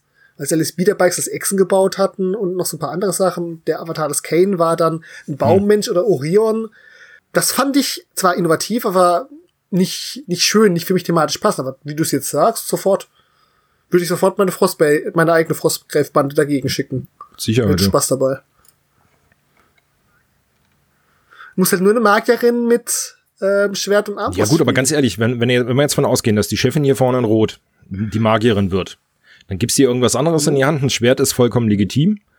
Die hier mit dem äh, Stab, wo oben hier, ich hätte fast gesagt, die Kuckucksuhr, keine Ahnung, ob das Ding einen richtigen Namen hat. Ihr wisst, was ich meine, der tragbare Schrank. Das ist ein Simulacrum ähm, Imperialis. Die zum Beispiel als, als äh, Apprentice, also hier Lehrling, so, hast du das? Dann den Thug oben mit den, mit den Peitschen haben wir schon gesagt. Armbrustschützen. Ganz oben rechts hier mit dem Kettenschwert, ob sich das jetzt nur bewegt oder nicht, das ist ja immer dahingestellt. Hast du äh, hier Barbaren oder sowas mit zweihändiger Waffe? Ja, oder Infanteristen, also alles ist eine zweihändige Waffe. Ja, genau. Klar, ja. Genau. So, Schwert vorne brauchen wir nicht drüber reden. Dann hier die unten links mit dieser Räucherkugel, das ist irgendwie einfach eine Kolle. Brennend von mir aus. Also es funktioniert. Und ich wette mit dir, da sind noch andere Bits dabei, dass man ihr jetzt zur Not hier die Inquisitor-Siegle, diese in der Mitte, rechts, die in der Hand hält, dass man ihr irgendwas anderes geben kann. Also, wenn jemand die, Umbe äh, die irgendwie umsetzt, ich habe das zuerst gehört. Ist Platz Copyright drauf. Yay! Ansonsten, wenn wir jetzt eh gerade in, in, bei den GW-News sind, die ähm, hier der heroische Space Marine mal wieder hier die Sondermini ähm, genau. Heute ist Warhammer Day. Nicht, dass ich das mitbekommen hätte, aber gut. Ich bin ja GW-Legastheniker. Hm. Und da hat, er, hat unser lieber Brückenkopf eine sehr schöne große News dazu. Die ganzen Modelle siehst, ja. Ist halt wieder ein heroischer Space Marine. Genau, aber ähm, trotzdem nicht hässlich. Also ich finde diese neuen Sturmschilder eigentlich echt ganz cool. Mhm. Also das ist, mhm. die gefallen mir optisch ganz gut. Ähm, ich spoiler mal, auf diesen Vampir werden wir später nochmal zurückkommen. Vampir? Ja, die zweite Figur. Achso, den unten drunter. Ja, genau. Unten drunter, ja. Genau, unten drunter. Also der ist, der ist Vampirlord. Also ich finde, wobei, es, es ist, also er hat was Böses, ne, soll ja nur eigentlich sein, oder sie, er, sie, Gott, was ist es? Es. es. Es hat was Böses, aber dann diesen kleinen schlafenden Drachen auf dem Arm gibt der ganzen Sache einen Niedlichkeitsfaktor, möchte ich mal sagen. Also der, die Grusel, der Gruselfaktor ist auf jeden Fall für mich weg dadurch. Ich weiß nicht, wie ihr das seht, aber ja, ich, ich finde den Drachen echt niedlich. Also, weil so lag mein Katz, mein, mein Kater auch früher immer bei mir auf dem Arm, wo er noch klein war. Ja. Also der ist schon echt niedlich. Und unten zu den, den Battle-Titanen und so weiter, da kann ich nichts zu sagen, davon habe ich zu wenig zur Ahnung. Das ist, äh ja. Gut, ist aber so, es ist schön, dass man immer noch von Adeptus Titanicus noch ein bisschen noch mehr sieht. Da hat mir ja vor langer Zeit mal auch eine Rezession dazu gehabt. Ich habe da nichts mehr mitbekommen, aber immer schön, wenn da noch irgendwas dabei ist. Ja, für Adeptus Titanicus kommt öfters mal wieder was raus. Ja. Meistens halt ein viel, also ein riesengroßer Titan. Also das riesengroße, der Maßstab halt groß. Äh, kleine Ritter oder so kamen in letzter Zeit gar keine mehr raus. Sondern, ja, kommen halt meistens irgendwelche Titanen, die es teilweise halt auch gar nicht mehr in Forge gibt. Oder halt dann danach irgendwann kommen da merkt man einfach, dass wir von der Newsarbeit halt raus sind und ich sowieso noch nie groß in der Newsarbeit war. Aber dadurch kriege ich halt immer noch weniger mit. Gut, dadurch, dass ich ja, ist mir doch, ist regelmäßiger Brückenkopfleser bin, der eine liest morgens erstmal seine Börsenberichte. Das erste, was ich eigentlich morgens an News aufmache, ist erstmal der Brückenkopf. Kann ich mich hier an dieser ja, Stelle da geht mir das Herz auf. Ja, Markus, das war jetzt nicht nur zum Schleimen, es ist aber wirklich so. Meine Frau guckt sich irgendwie den. Viele Leute so. Meine Frau guckt sich die Gossip-Nachrichten irgendwie hier auf, auf GMX an oder so, wer sich von wem getrennt hat und wie auch immer. Ja, und ich gucke halt erstmal nach neuen Püppchen bei Brückenkopf. Wobei, habt ihr euch mal hier von Aeronautica Imperialis ähm, die grünen Schiffchen angeguckt? Ja, das ist ja die Space Marine Fraktion. Die ist jetzt in der neuen Starterbox drin. Ja. Da sind Elder gegen Space Marines drin und das ist jetzt quasi die Erweiterung dieser Stadtbox. Aber wenn man sich jetzt mal der Thunderhawk Gunship anguckt, das ist ja ne, robust, schön grün, alles gut. Von Salamandern akzeptiere ich noch. Aber wenn man sich dann die Fire Raptor Squadron anguckt, ich finde die Kantenakzenten hier so übertrieben, die leuchten so hellgrün raus im Vergleich zu dem großen Schiff. Kommt nur mir das so vor oder nee. ist das bei euch auch so? Nee, das sehe ich auch so. Es kann aber auch sein, dass, dass das einfach anders belichtet haben als das, äh, als das Schiff oben drüber. Ich glaube, es ist Belichtung und vor allem der Zoom-Faktor. Ja, weil das ist, ich klickte die Bilder. Relativ kleine Schiffe, also wenn du die Base-Größe anguckst, sind ja relativ kleine Schiffe und ja. ähm, die sind ein bisschen näher rangezoomt so gefühlt. Ähm, ich glaube, das würde dann, wenn du es in der Tora siehst, gar nicht so sehr wegen, weil du gar nicht so nah an das Modell rangehst. Aber ja. Ja, das ist ja der Fluch von Fotos. Das ist, ich habe es jetzt auch bei den Marathon-Fotos gemerkt, irgendwie ja, wenn du so auf Spielentfernung hast, sehen die Dinger wunderschön aus. Und dann habe ich die Fotos gemacht und da mal geguckt und dachte mir, oh verdammt, da hast du aber, oh verdammt, da auch noch. Ähm, das ist halt der Fluch von Fotos ja. leider. Also die Kamera ist halt unerbitterlich. Ich hatte einen Bekannten, der hat wirklich auf einem sehr, sehr hohen Niveau gemalt. Und der sagte auch, er macht, er muss unterschiedlich malen, wenn er jetzt für seine eigene Vitrine malt, wo er da zufrieden ist, oder ob er jetzt für sein Fotobelichtings äh, malt weil sie einfach anders wirken. Also es ist ein Unterschied, ob du die Figur nah in die Hand nimmst oder ob du sie mit der Kamera gut ausgeleuchtet abfotografierst. Sagt, er macht für ihn im Malstil einen Unterschied, was er jetzt halt erreichen will. Also er wird eine Miniatur, wo er sagt, ich möchte davon ein Bild online stellen, anders bemalen, als wenn er sagt, das ist eine Miniatur, die gebe ich ab, damit sie sich irgendein Wertungsrichter anguckt. Ja, es ist halt. Das fand ich krass, aber gut, da bin ich so drei Stufen weit weg vom Malen. Sehe ich ähnlich. Also, wie gesagt, und dadurch, dass man ja ich male nicht für die Vitrine, sondern für, für Spielfläche. Also wenn sie ja. auf einem, keine Ahnung, Meter von mir entfernt stehen, sehen sie für mich gut aus und damit ist das gut. Ja, ich ja, habe ja meistens schon gesagt, also bei mir ist es die Armlänge und das ist ja auch schon fast, also nicht ganz ein Meter, aber ist schon ordentlich weit weg und wenn es bis da, wenn es da gut aussieht, dann reicht mir das. Also ich brauche, also ich mal ja auch nicht für die Vitrine. Das ist aber ein Punkt. Flies malt ja also hat momentan ist ja eine große Malpause, will jetzt wieder anfangen langsam, wenn es Ruhe einkehrt. Aber die hat ja auch durchaus versucht, ambitioniert zu malen. Und war dann schnell irgendwann in diesem Punkt, dass die Miniatur, wenn sie sie nah ran hat, gut aussieht. Dass aber tatsächlich, wenn du weiter weggehst, mit ihrem Malstil die Figur Miniatur gar nicht mehr so gut aussah, weil sie teilweise zu wenig knallig war. Also die Miniaturen sahen gut aus, wenn du sehr nah ran bist. Mhm die Details dann bewundern konntest, wie gut sie was verblendet hatte und wie gut, sie ist ja unglaublich gut in Sachen Freehands oder Augenmalen aber auf der Entfernung hast du das teilweise nicht gesehen, weil es dann zu viel ein Blob war. Ging jetzt auch ganz ähnlich mit den ein, ähm, dem einen Bild von Link. Gruß geht raus. Bei uns im Discord. Das ist ein unglaublich toll bemalter Triumphzug von der Heiligen Katharina. Wenn du den ranzoomst, wenn du aber nur das kleine Bild siehst, siehst du da einfach nur braun in braun. Von diesem eigentlich relativ großen Modell, weil es halt kleines Bild und so weiter und dann siehst du, ja, okay, das ist nicht, was dir aufs Auge fallen würde. Aber erst wenn du dann drin bist, nicht in den Details verlierst, dann siehst du, wow, wie gut ist das eigentlich gemalt. Definitiv, da ist halt wieder, für was mal ich, ähm, habe ich es ähm, aus der Nähe oder halt von weiter weg. Da muss man halt immer ein bisschen differenzieren. Aber damit das alles richtig funktioniert, hat ja Citadel auch mal wieder eine neue Handle rausgebracht. In XL weiter unten. Ähm, da müsst ihr jetzt wahrscheinlich, oder zumindest die Leute was zu sagen, die sie benutzen. Ich gehöre auch zu den Menschen, Holzstück, Korken, Base. Hauptsache ich kann das Ding irgendwie halten. Ähm, da bapp ich das Zeug drauf. Also da bin ich ja auch relativ stumpf wie mit meiner Nasspalette. Wenn es funktioniert, ist gut. Ja, also ja. ich nutze die Dinger ja. Wer hätte es gedacht? Ähm, ich mag eigentlich die ganz alten, die einen dicken Stamm haben, weil ich finde, sie sind einfach griffiger. Das hat man ja auch schon mal angesprochen gehabt bei einem Stammtisch, glaube ich. Ja, ja, hat man. Ähm, aber was, wenn ich das jetzt hier sehe, denke ich mir, diese große Figur da, diese, dieser Oger, das ist doch ein Oger, oder? Ja. Äh, da drauf. Und dann die, diese dünne Base da, ich weiß jetzt halt nicht, ob die da irgendwie das Ding beschwert haben, weil wenn du da einmal nur leicht gehen kommst, fliegt dir doch das Ding um, weil der Schwerpunkt doch relativ, doch schon weit oben sein müsste, auch wenn das Plastik ist trotzdem. Oder? Ja, was ich mich mehr frage, wenn du jetzt hier dir auch weiter unten diesen Citadel Color Spray Stick anguckst, wo du deine Figuren jetzt mit dem Gummi festspannen kannst zum Besprühen. Ähm, wenn ich mir meine Handschuhe angucke, wenn die zwischendurch mal Farbe abbekommen haben, die lösen sich nach einer Weile auf.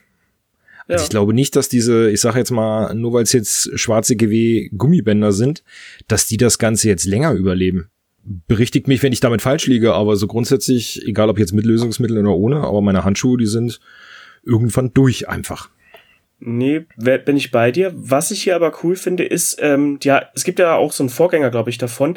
Und da wird das so kreuz und quer über die Base gespannt. Und das fand ich halt irgendwie immer doof, weil dann hast du ja die Farbe gar nicht auf der Base drauf, weil dann ist ja dieser, dieser Gummi oder dieses Seil dann halt da drüber. Ja. Und jetzt ist es hier, dass es wirklich seitlich ist. Das ist gut, weil dann hast du wirklich äh, die Farbe auf der Base. Aber andererseits frage ich mich, hält das jetzt denn auch? Ich meine, für Plastik könnte das noch funktionieren. Zinn-Minis würde ich da jetzt nicht draufstellen wollen und dann aus allen Richtungen besprühen. Ja, selbst die Plastik, wenn du jetzt den Händel mal ankippst, wenn du dann jetzt die, die Figuren von unten irgendwie nochmal erstmal benebeln möchtest, weiß ich nicht. Also jetzt bei den kleinen Marines kann das noch funktionieren, aber da sind wir bei der nächstgrößeren dann, keine Ahnung, da könnte es dann echt Probleme geben. Also da bin ich auch bei dir, dass, ja, ähm, ja weiß ich nicht, ob das hält, geschweige denn, wie lange die Gummis mitmachen. Gut, also auf dem Foto sehen die jetzt wirklich nur aus wie irgendwelche Haushaltsgummi nur in schwarz. Ähm, da findet man mit Sicherheit Ersatz. Ja, also ich benutze privat einen Kartonstreifen und doppelseitiges Klebeband. Also zum okay. Grundieren brauche ich das, was da jetzt ist, hat mich jetzt nicht angemacht. Ähm, was, was ich auf dem Kartonstreifen nicht draufkriege, das mache ich halt auf einem normalen Karton und dann halt später mit einem Handschuh, einmal Handschuh und sprühen dann da, was halt noch nicht getroffen worden ist, damit ein. Und ähm, was, was äh, die Handles ein, angeht, ich, hab, ich hatte mal die alten, also diese ersten, die da rauskamen, die haben mich jetzt nicht so überzeugt, die habe ich dann wieder weitergeschenkt. Ähm, ich benutze tatsächlich noch die, die alten Farbdosen von GW, die oben den schwarzen Deckel haben, äh, der da so unten vertieft ist. Da haue ich Patafix drauf und meine Figuren. Das ist das, was ich die ganze Zeit schon benutze. Ich nutze die Hände halt selber. Aber ich muss gerade so daran denken, weil wir jetzt wieder diesen krassen Unterschied haben, wie was wer nutzt. Äh, ihr kennt doch sicher die, diesen, ich glaube, das ist ein Franzose, so ein schwarzer Franzose, der immer so halt Lifehack-Videos sich anguckt, was die Leute machen und dann eine einfache Variante dafür dann halt äh, macht und dann die Hände immer so komisch hält. Das könnte ich mir super gut äh, hier auch im Tabletop-Bereich vorstellen dass äh, jetzt hier dieser, dieser Sprayhände dafür genommen wird, alles so schon reingespannt und er nimmt dann einfach Putterfix, klatscht die Mini drauf und sprüht dann und dann auch wieder so diese typische Handbewegung. Ja, das ist, also das ist mit Sicherheit ein Stück weit nützlich, ähm, mir aber das Geld nicht wert. Also auch dieser, dieser, ähm, was ist hier, dieser, dieser kleine Helferlein hier, wo du die geklebenden Figuren, also der Assembly Stand zum Festkleben und so weiter ähm, reinpacken kannst. Hm. Weiß nicht. Also ich brauchte das bisher jetzt noch nicht. Also gerade wenn man sich das kleine Foto oben rechts anguckt, ähm, wie der Marine mit dem Jetpack und dem Bein festgemacht wird. Ja, also wenn es jetzt vorher schon nicht der Sekundenkleber oder der Plastikkleber gegriffen hat, dann weiß ich nicht. Dann brauche ich das Ding auch nicht. Ja, also dieses äh, die das Montagegestänge oder wieder oder nee, Montageständer. Ja ja, den bräuchte ich jetzt fürs Hobby nicht. Äh, für meinen Beruf wäre es cool. So als Platinenhalter und sowas, dass ich da besser dran löten kann. Also es gibt es natürlich auch mit mehreren Armen auch in der Elektronik und als ESD mhm. und sowas. Aber ja, dafür würde ich sowas in die Richtung jetzt verwenden. Aber für meine, für mein, für meine Figuren, die ich jetzt da zusammenkleben, da habe ich auch noch die Geduld, dass ich das mit meinen Händen. Genau, Markus, da habe ich es auch kennengelernt. Also den faulen Knecht haben wir es immer beim Löten damals genannt. Ich habe zwar keine Platinen gelötet, aber also das war immer so, damit du die Hand frei hast und Kolben mhm. und Zinn führen konntest, hast du es irgendwo eingeklemmt. Daher kenne ich die Teile auch. Ja, Tito. Aber was ich eigentlich, wo ich widersprechen muss, was ich eigentlich cool finde, ist so dieses, dieses kleine Hände für die Köpfe, wo du die dann reinmachen kannst. Weil ich habe bisher das immer dann nur so gelöst, dass ich dann die Büroklammer gemacht, heiß gemacht habe, den Kopf dann unten äh, raufgesteckt im Prinzip, so dass er da auch hält. Ähm, das war aber immer nur eine gewisse Zeit lang und irgendwann ist er mir dann trotzdem, ja, hat er sich dann trotzdem gelöst und weggegangen und hab da so Probleme, wenn ich einzelne Köpfe dann bemale, also wenn ich eine Figur wirklich zerlegt bemale. Passiert nicht sehr häufig, muss ich auch gestehen, weil ich immer so Angst habe, wenn ich die jetzt bemalt habe und dann zusammenklebe, dann habe ich ja irgendwo vielleicht eine Naht, wo eine Lücke drin ist und so und das gefällt mir halt nicht. Aber grundsätzlich finde ich schon eine tolle Idee. Darf halt nicht zu teuer sein, würde ich jetzt mal sagen, weil ja, es gibt bestimmt auch da wieder eine einfache Lösung. Gibt sicher auch Leute, die das einfach irgendwie auch wieder da mit Putterfix fixieren, aber wenn es hält, finde ich es schon nicht schlecht, weil du kannst ja auch da diese zwei Halter, kannst ja deine, deine Hände wunderbar dran festmachen, um ihn dann besser zu greifen und zu malen. Kann ich mir schon gut vorstellen. Es ist mit Sicherheit auch, ja, das ist also eins von den wenigen ähm, GW-Convenience-Produkten, wo ich tatsächlich mal schwach geworden wäre, aber ich warte doch so ein bisschen auf Erfahrung, weil mhm. ich tatsächlich häufiger das Problem habe mit meiner mangelnden Fingerfertigkeit, dass wenn ich drei bewegliche Teile habe, also so eine Sache rankleben oder zwei Teile zusammenkleben, das geht immer gut. Aber dieses klassische, ich habe ähm, die Figur, ich habe einen rechten Arm mit der Waffe und ich habe den linke, linken Arm, der fehlt und die müssen passend aufeinander geklebt werden. Da kommt es manchmal schon so ein bisschen, bisschen durcheinander. Köpfe, da habe ich noch nie Probleme gehabt eigentlich. Ich würde gerne Erfahrungen damit äh, von irgendjemandem mal hören, der genauso ungeschickt ist wie ich. Aber das könnte ich mir tatsächlich vorstellen. Dafür ist es mir halt umgekehrt zu teuer, um einfach mal so auf gut Glück zu kaufen. Ich könnte mir vorstellen, dass das irgendjemand nutzt, um da sein Non-Oil reinzuklippen und dann mit der Klammer den Deckel aufhit. Boah. Solange es hält und nicht umkippt, äh, warum nicht? Das Richtig. Dann noch eine zweite für die Miniatur und die dritte für die, die in der Zeit trocknen. Da sind wir wieder am Gipfel der Dekadenz. Das sind wie die Leute, die sich zehn Painting-Handles kaufen, weil sie ein ganzes Truppe malen. Und wenn das Null einen doch mal umkippt, dann hat man ja von GW gab es ja mal diese Matte, die das dann auffängt. Mhm. Die habe ich sogar hier, aber die habe ich geschenkt bekommen. Ich glaube, die hätte ich mir nie im Leben gekauft. Eine saugende Farbmappe? Was ist der Vorteil von dieser Matte außer einem saugenden Lappen oder Zewa? Nee, sie ist wasserfest und hat einen Rand.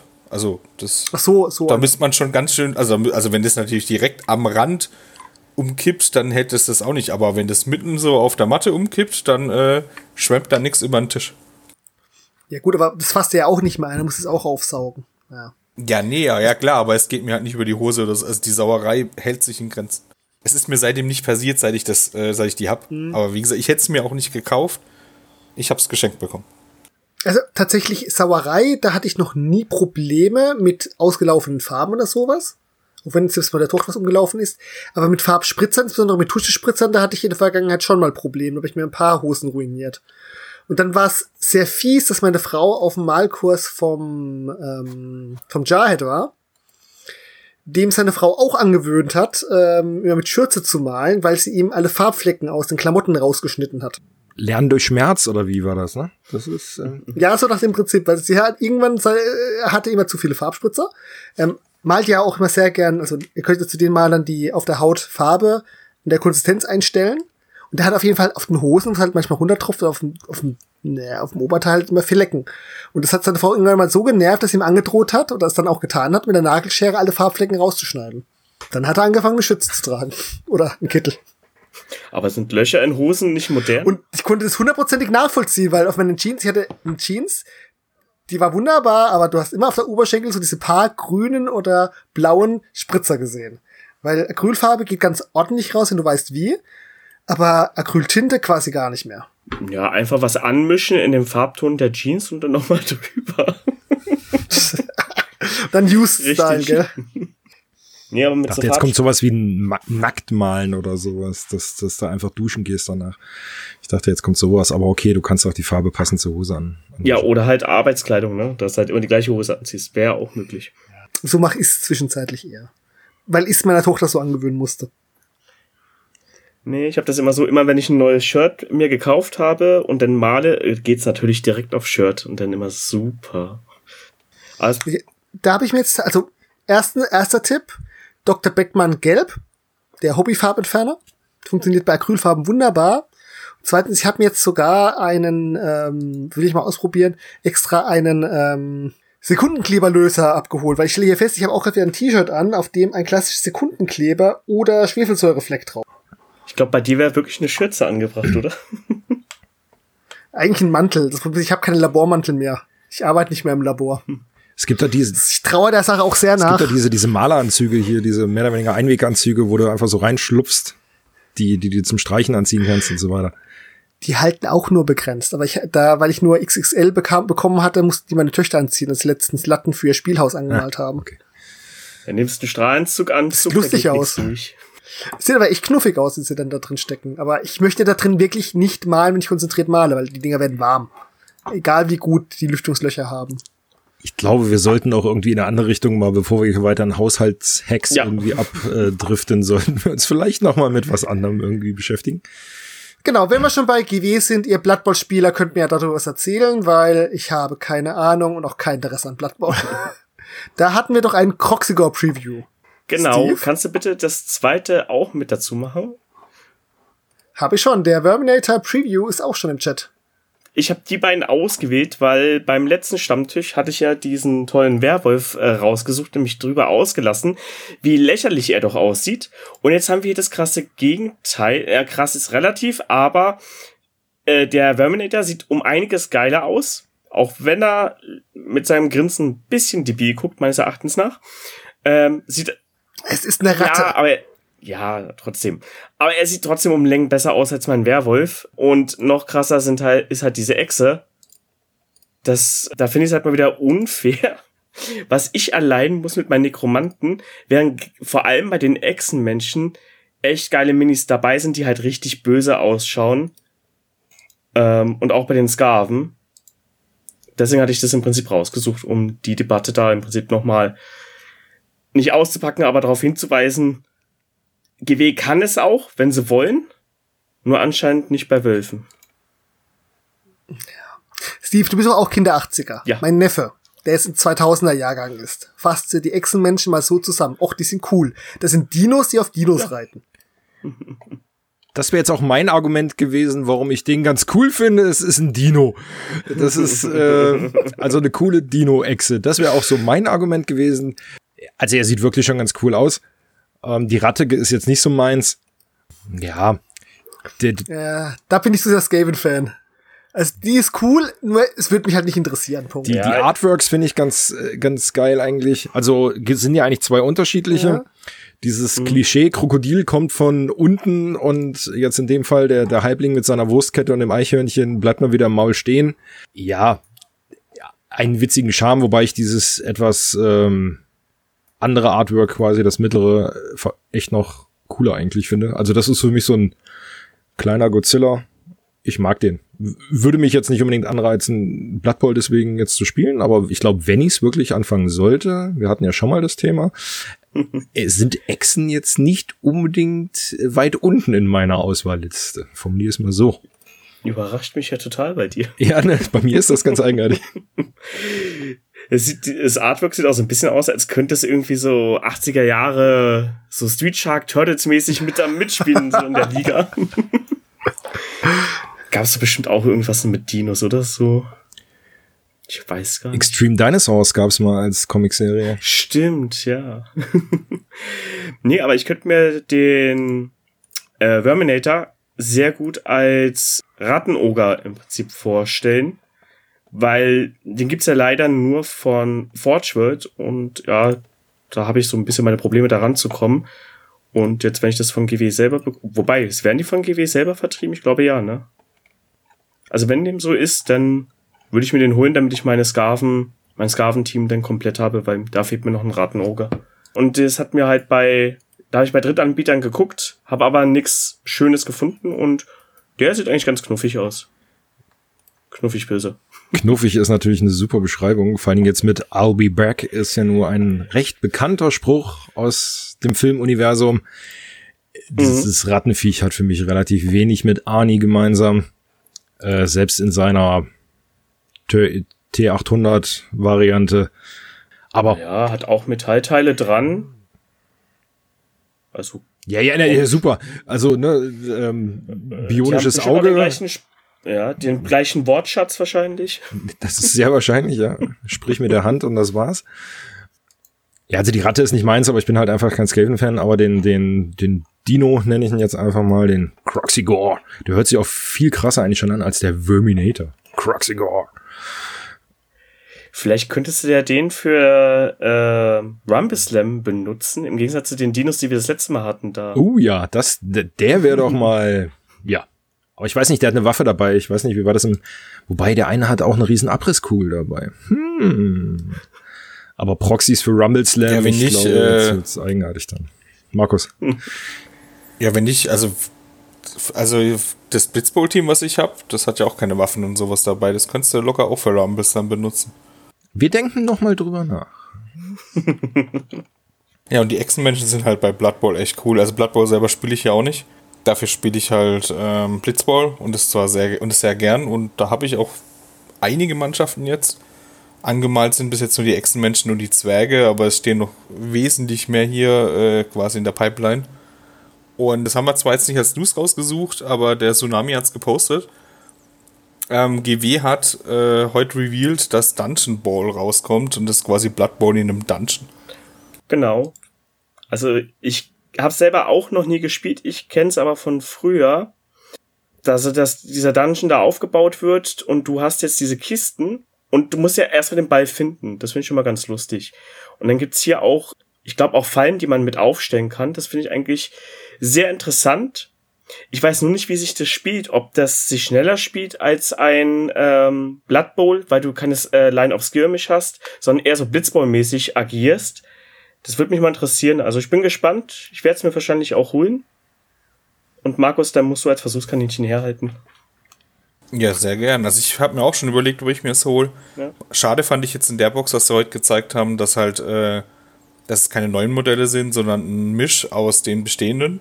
Also ich glaube, das eine Team hat Ogre drin, es hat äh, Zwerge drin und Snotlings oder Goblins. Und das, und das andere sind ähm, Dunkelelfen. Und Skaven zusammen. Und Skaven, genau. Das also, das fand ich ein bisschen schade, aber das ist ja egal.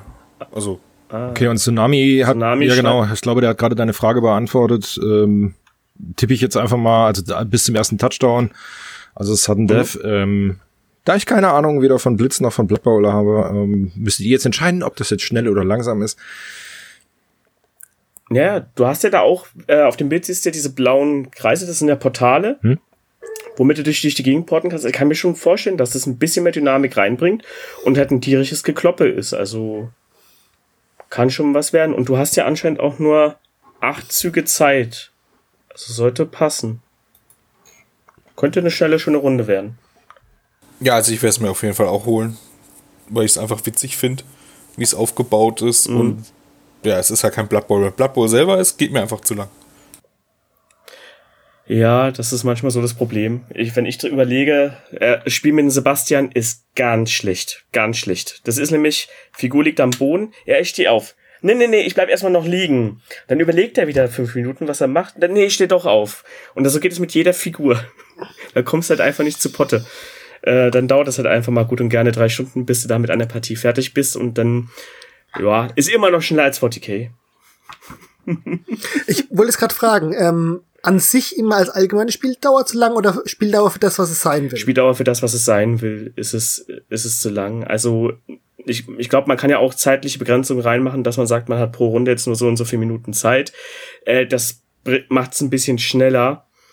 Ähm, aber wenn du das ein bisschen lockerer siehst mit den Regeln und so, dann kann sich das halt schon ziehen, weil du überlegst halt schon sehr lange, was du machen willst. Du hast ja ein paar takti taktische Möglichkeiten, die du nutzen kannst. Also für mich ging es einfach zu lang, dass ein Sportspiel zwischen zwei und vier Stunden gehen kann und das ist mir einfach deutlich zu lang. Ein Hoch auf Rumble Slam. Tada.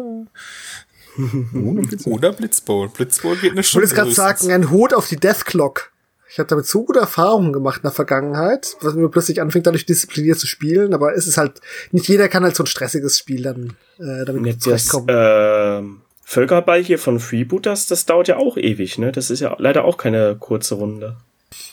Würde ich nicht, also ich habe ähm, Ironball nicht so viel gespielt. Ähm, da hat mehr Fleece mehr Erfahrung, die hat auch bei Top ein paar ähm, Turniere mitgespielt. Im Vergleich zu einer Freebooters Fate-Partie geht es schon schneller. Also es gab auch Partien, die schnell sind. Du konntest, aber es ist nicht in dem Sinn ein schnelles Spiel. Mhm.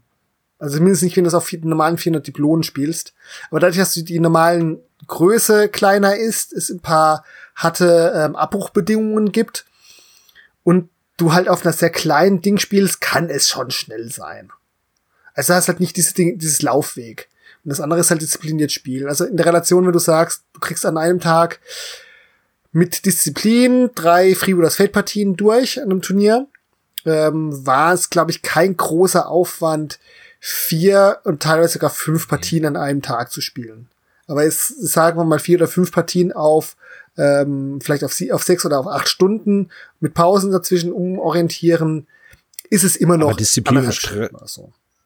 Meine erste Partie ging deutlich schneller, aber, ja, aber es ist Disziplin kein und Stress muss man jetzt, glaube ich, noch vergleichen oder vorsichtig sein. Ähm, ich habe ja eine Zeit lang relativ aktiv Guild Ball gespielt, auch auf Turnieren. Mhm. Gegen die Uhr zu okay. spielen, hat auch selbst äh, bei den normalen Spielen nicht auf Turnierbasis, war irgendwann Stress einfach. Also das hatte dann auch nicht mehr so mit diesem gemütlichen Spielen einfach zu tun, weil du warst ja immer, immer gegen die Uhr und das war anstrengend auf Dauer. Also deswegen ist, weiß ich nicht, ob man das jetzt mit Disziplin gleichsetzen kann, gegen die Uhr zu spielen. Ich habe halt damals bei War Machine wirklich gute Erfahrungen gemacht, als man plötzlich die Death Clock mal eingeführt hat. Nicht nur wegen taktischen Möglichkeiten, sondern halt auch einfach, weil halt es wird nicht rumgetrödelt, aber ist dann durch, dadurch, dadurch ist halt nicht mehr casual, damit kommen viele nicht zurecht. Ich muss zum Beispiel sagen, zwei Stunden für eine Freebooters Feldpartie auf dem Turnier finde ich sehr knapp angesetzt und gerade wenn du dann einen tranigen Gegenspieler hast, da muss du nicht mal auf Zeit spielen, sondern einfach nur tranig sein, kann das nervig sein. Aber ich habe es auch schon erlebt, dass du dich mit Mitspielern zu gut unterhalten hast oder zu viel Bilder gemacht hast und es dadurch plötzlich du in Zeitverzug halt kamst. Und das sind halt Sachen durch Uhr oder durch eine Individualuhr, die man tatsächlich sehr gut wegkriegt. Aber das geht halt nur bei Spielen, die halt, ich sag mal, wo du die Individualzeit relativ gut stoppen kannst. Freeboot, das wäre das auch nicht das Ideal, aber also in zwei Stunden eine Partie durchziehen, Freebooters, das klappt gut. Aber es gab schon Szenarien, da habe ich gekotzt, ich spiele halt gern kopfstarke Armeen auch. Das ist halt auch ein Ding, ähm, dass mein Gegenspieler manchmal so tranig waren, dass wir tatsächlich nicht mehr in den interessanten äh, Punkt gekommen sind, weil was so war die Partie dann mhm. unentschieden. Und ich wusste, wäre die Partie hätten wir noch zwei Spielzüge durchbekommen, hätte ich die wahrscheinlich deutlich gewonnen. Und das auf dem Turnier, wo es am Ende dann ähm, Spaltarsch auf den letzten, auf Platz zwei bis vier Spaltarsch mit den Turnierpunkten war und wir tatsächlich in die einzelnen, einzelnen Siegpunktwertung der Partie gegangen ist. Als Tiebreaker. Also da ging es dann wirklich am Ende um jeden Punkt. Ja, denn also wie gesagt, grundsätzlich spreche ich, also auf den Turnieren hat es ja durchaus Sinn gemacht. Für mich ist es halt nur kein, kein angenehmes Spielen auf Dauer. Ja. Klar, das muss man wissen. Also gefährlich ist halt auch, wenn du das immer trainierst, dann äh, macht genau, sozusagen genau. dein normales Casual-Spiel ja quasi kaputt. Weil du ja nur noch, nur noch so spielst. Quality Time und so. ja gut, dann würde ich sagen, haben wir es erstmal mit dem GW-Block. Ich finde schön, dass Markus auch ja. sich äh, Dungeon Ball holt. Da haben wir dann Spaß zusammen damit. ja, bin ich mir ganz sicher, genau. dass wir da Spaß haben werden. Und da wir jetzt Spaß haben wollen, habe ich mir jetzt endlich mal wieder eine vernünftige News von Markus rausgesucht. Und äh, Steve und Seppel, du bist als Nordhesse und Zwangsnordpartner jetzt äh, zwangsrekrutiert, denn ihr, wir kommen in den historischen Teil. Yeah. Markus, erzähl mir doch mal was von den neuen Perry-Miniatures von der Black Band, von den Black Brunswickers. Und dann habe ich gleich eine Frage. Okay, ja, ich finde die halt recht interessant, ähm, weil das ja. quasi die Marineinfanterie ist, die sie im napoleonischen Zeitalter benutzt haben. Und, ähm, das sind Briten, oder? Das sind Briten, genau, das sind britische Infanterie. Okay. Ähm, die sie, wie gesagt, bei den Seeschlachten mitgenommen haben. Ähm, Im Text steht es auch ungefähr drin, äh, ab wann sie ungefähr drin war, ab 1809. Äh, ja, ich fand die halt optisch ziemlich cool und es sind halt wieder Figuren, die jetzt halt, die habe ich vorher nie, nicht woanders schon gesehen. Also, ja, das, das finde ich halt auch das Tolle bei Parrys, dass die halt Miniaturen machen, wo äh, Sachen bedienen, die es halt so noch nicht gibt. Ähm, zumindest, wie gesagt, zumindest habe ich jetzt diese Marineinfanterie noch nicht gesehen. Gut. Aber auch, es sind alles jetzt Kunststoffmodelle, wenn ich richtig gesehen habe, oder? Nee, ich glaube, das, das sind alles Metallfiguren. Die Sonderfiguren sind meistens Metallfiguren bei den Parrys. Ähm, nur die großen Ranges, ähm, wie zum Beispiel jetzt das 1870, 71, ähm, da kamen jetzt Plastikfiguren raus, aber solche Sonderdinger, die sind meistens äh, aus äh, Metall, ja. Das ist genauso beim amerikanischen Unabhängigkeitskrieg. Ähm, ist nicht jedem bekannt, da sind auch Spanier dabei gewesen, weil die haben nämlich äh, auch im Süden von Amerika noch, Span äh, Span äh, noch spanische Kolonien gehabt. Und die wurden bedroht von den Briten und dann haben die Spanier äh, quasi, also die, die wären angegriffen worden. Äh, das haben die Spanier mitgekriegt und haben dann quasi zur Offensive ausgeholt und haben die Briten vom Süden äh, von Florida vertrieben. Also die haben äh, quasi auch aktiv mitgekämpft. Da gibt es aber auch nur von den Parrys-Modellen, soweit ich weiß. Und die sind auch aus Metall. Ja, kann ich mir vorstellen. Gerade in den Metall-Modellen ähm, machen die ja echt jeden irgendwie Konflikt, wo die Briten mal irgendwo mit dabei waren. Aber generell für den Unabhängigkeitskrieg, da kommen wir dann später nochmal drauf. Es wird ja immer unterschätzt, es war ja nicht nur ein Konflikt von ähm, Amerikanern gegen äh, die Briten oder damit französische Unterstützung später, sondern da waren ja auf dem europäischen Schauplatz ja auch Spanier entsprechend und da war auch dann Niederländer beschäftigt. Also da ging es schon eigentlich rund und die waren eigentlich ziemlich angepisst, dass da plötzlich die Amerikaner einseitig ähm, ausgeschieden sind. Ja, wie gesagt, und das also mir war das auch nicht bewusst, dass Spanien ja? damit gemischt hat. Ja, ähm, erst Florida als, dann der Ecke. Genau, erst als die Figuren von den Parrys halt rauskamen damals.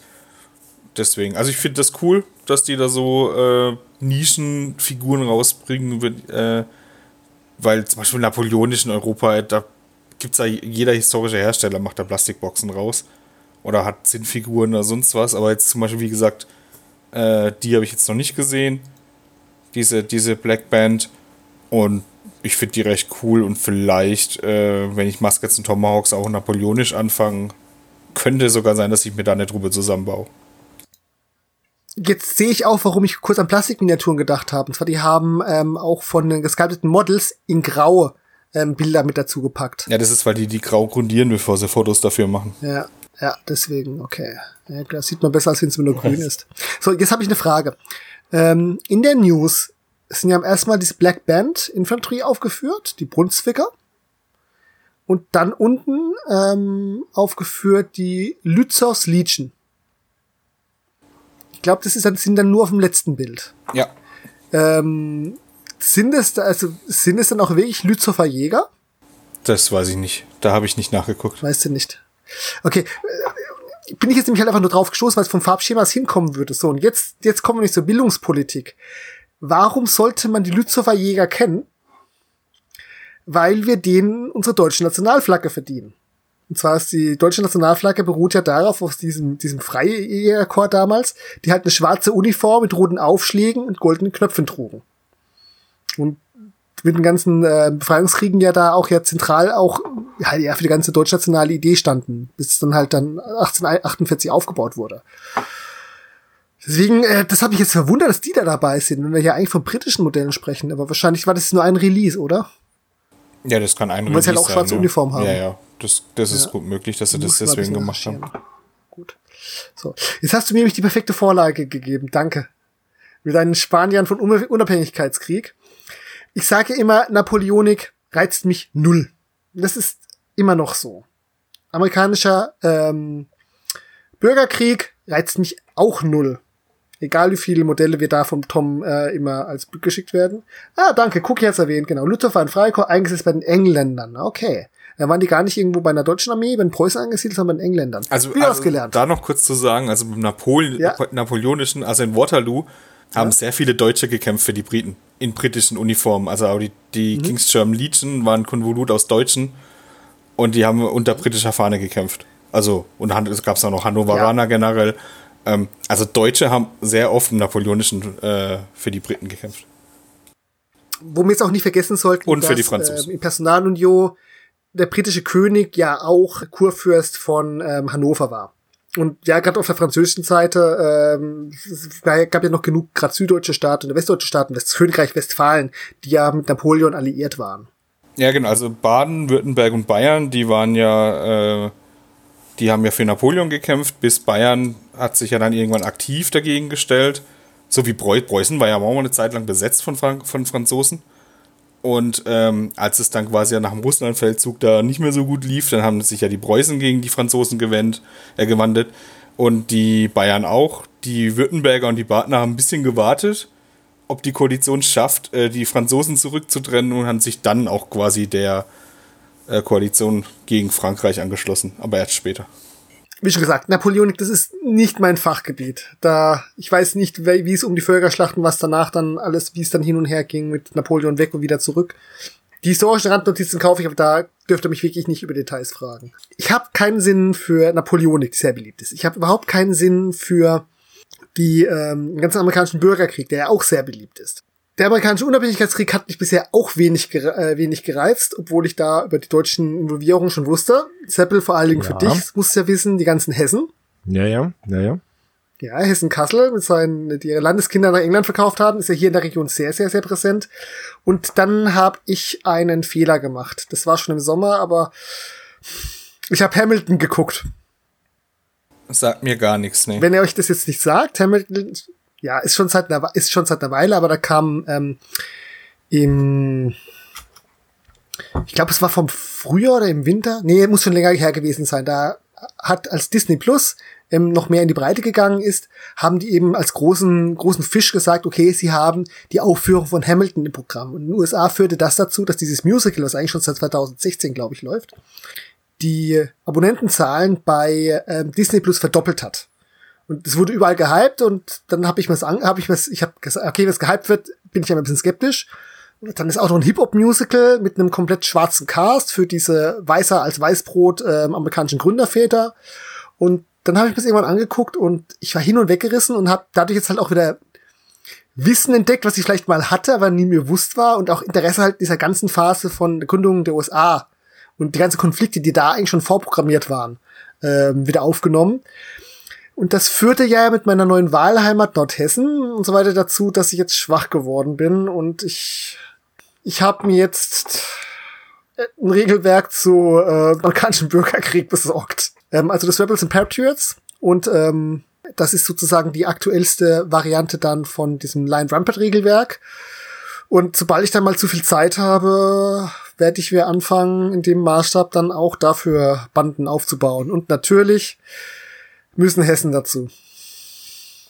Ja, okay. Also warum hast du gerade jetzt das Regelwerk? Weil du das, das Lion Rampart selber schon spielst? Oder wieso hast du das jetzt Weil ich Lion Rampart mag und zweitens, weil es für mich eine angenehme Modellgröße hat. Und außerdem ist es, ähm, wenn ich mir den anderen Line Rampart Regelwerken angucken, ist es das am besten überarbeitete. Wenn, Line Rampart hat so, hat so ein paar Ecken, würde ich sagen.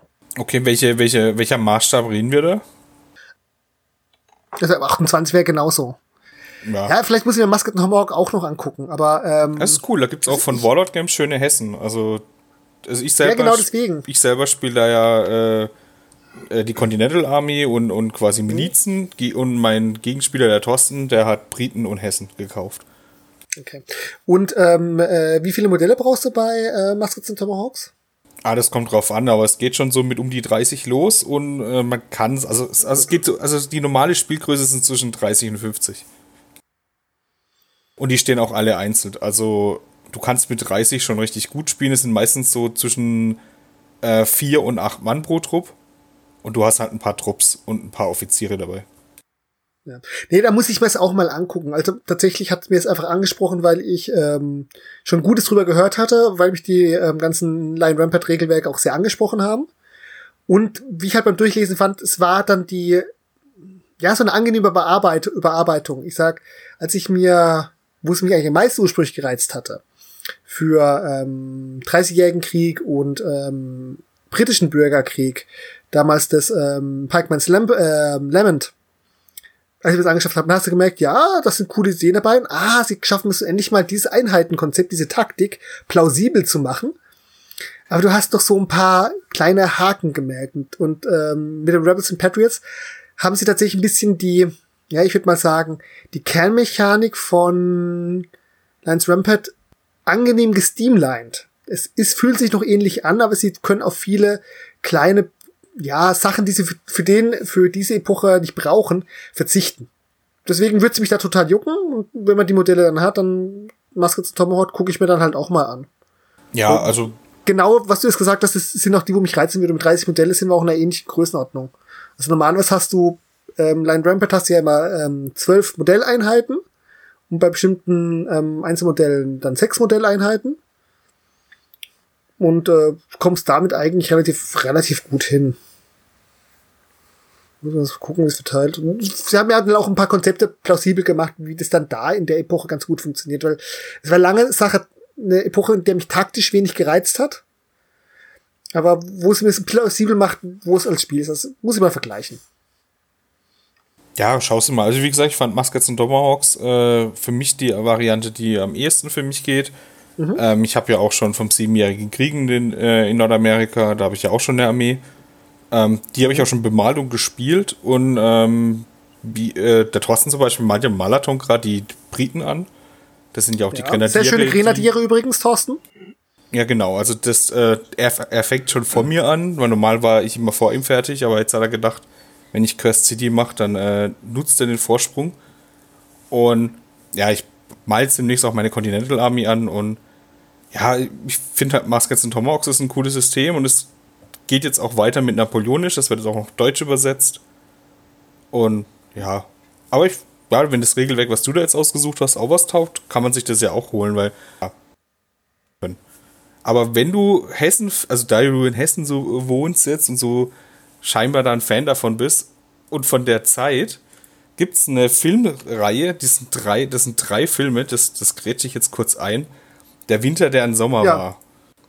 Das ist quasi, da geht es um zwei Brüder, die in Hessen geboren ja. sind und da auch aufgewachsen sind und dann gemeinsam äh, in, in quasi diese Söldnerregimenter reinkommen und dann äh, zusammen äh, mit den Briten nach Amerika gehen und da drüben dann kämpfen. Genau. Tatsächlich war genau dieser klassische Weihnachtsmehrteiler, auch wieder vor meiner Geburt rauskam, meine erster Kontakt und Sozialisation genau mit diesem Thema. Und ähm, ich weiß nicht, ob Seppel weiß, dieser Film tut hier bei den Nordhessen einen, richtig schlimmen, wunden Punkt treffen. Die, die, haben sich alle so gefreut, dass dieser Film, dass dieses Buch verfilmt wurde. Und es gibt ein Riesenproblem. Die sprechen in diesem Film, der sehr dezidiert in Nordhessen spielt, Südhessisch. Und das ist wirklich ein großer Unterschied. Das ist, halte ich für ein Gerücht, dass ein Unterschied ist. Natürlich, wie kann denn das sein? Das ist ja. Das ist ja ein Skandal. Also das ist tatsächlich, also sehr willkommen. Äh, die Nordhessen, Nordhessen schwatzen, die Südhessen babbeln ich merke das halt, ich merke das ja auch sehr, sehr stark, weil ja gerade mein äh, Heidelberger Odenwälder Nordbadisch hat ja schon hessischen Einschlag teilweise. Und die Nordhessen reden wirklich anders. Und das natürlich. Hat, das, also, ich weiß, ihr kennt das erzählen immer viele Leute hier in der Gegend, die sehr sieht, das genervt hat. Gut, ich kenne den Film jetzt nicht, deswegen kann ich dazu nichts sagen, aber das, ähm, ja, aber das ist so wieder diese, diese falsche Darstellung von manchen Sachen. Also in vielen Ländern sind wir Deutschen ja grundsätzlich die Bayern, die Lederhosen tragen. Also das ist ja. Ähm es ist eine lustige Anekdote, aber das ist tatsächlich ein Wunderpunkt, weil das Nordhessische ja eher ein bisschen unterrepräsentiert ist, weil halt der Schwerpunkt von Hessen liegt halt in Südhessen, Großraum Frankfurt, dann kriegt man halt noch Fulda und äh, die mittelhessischen Dinger mit, die halt alle mehr schon noch dieses, dieses klassisch Hessische drin haben, wie es im Klischee halt ist, und das halt ist Nordhessisch überhaupt nicht. Nee. Und es spielt halt wirklich dezidiert gegen Fritzlar, Kassel, Homberg hier. Muss ich doch mal reingucken. Ja, es ist, es ist halt alt, es ist halt von 76, wie es ja, wie es ja schon ähm, Markus gepostet hat. Ja. Da musst du halt mit zurechtkommen. Es ist halt so eine deutsche Romanverfilmung. Ja, Gott, es gibt Schlimmeres. Aber ähm, die Ironie, bisschen daran, der Winter, der im Sommer war, die ganzen Hessen sitzen dann halt da in, äh, ich glaub, weiß nicht, wo sie eingesetzt waren, aber weiß nicht, ob sie in Carolinas dann waren und wundern sich darüber, dass hier Winter ist und es kommt ihnen wie Sommer vor. Okay. Es sollte es eigentlich Winter sein und es ist kein Schnee, es ist warm, geht doch gar nicht. Deswegen der Winter, der ein Sommer war.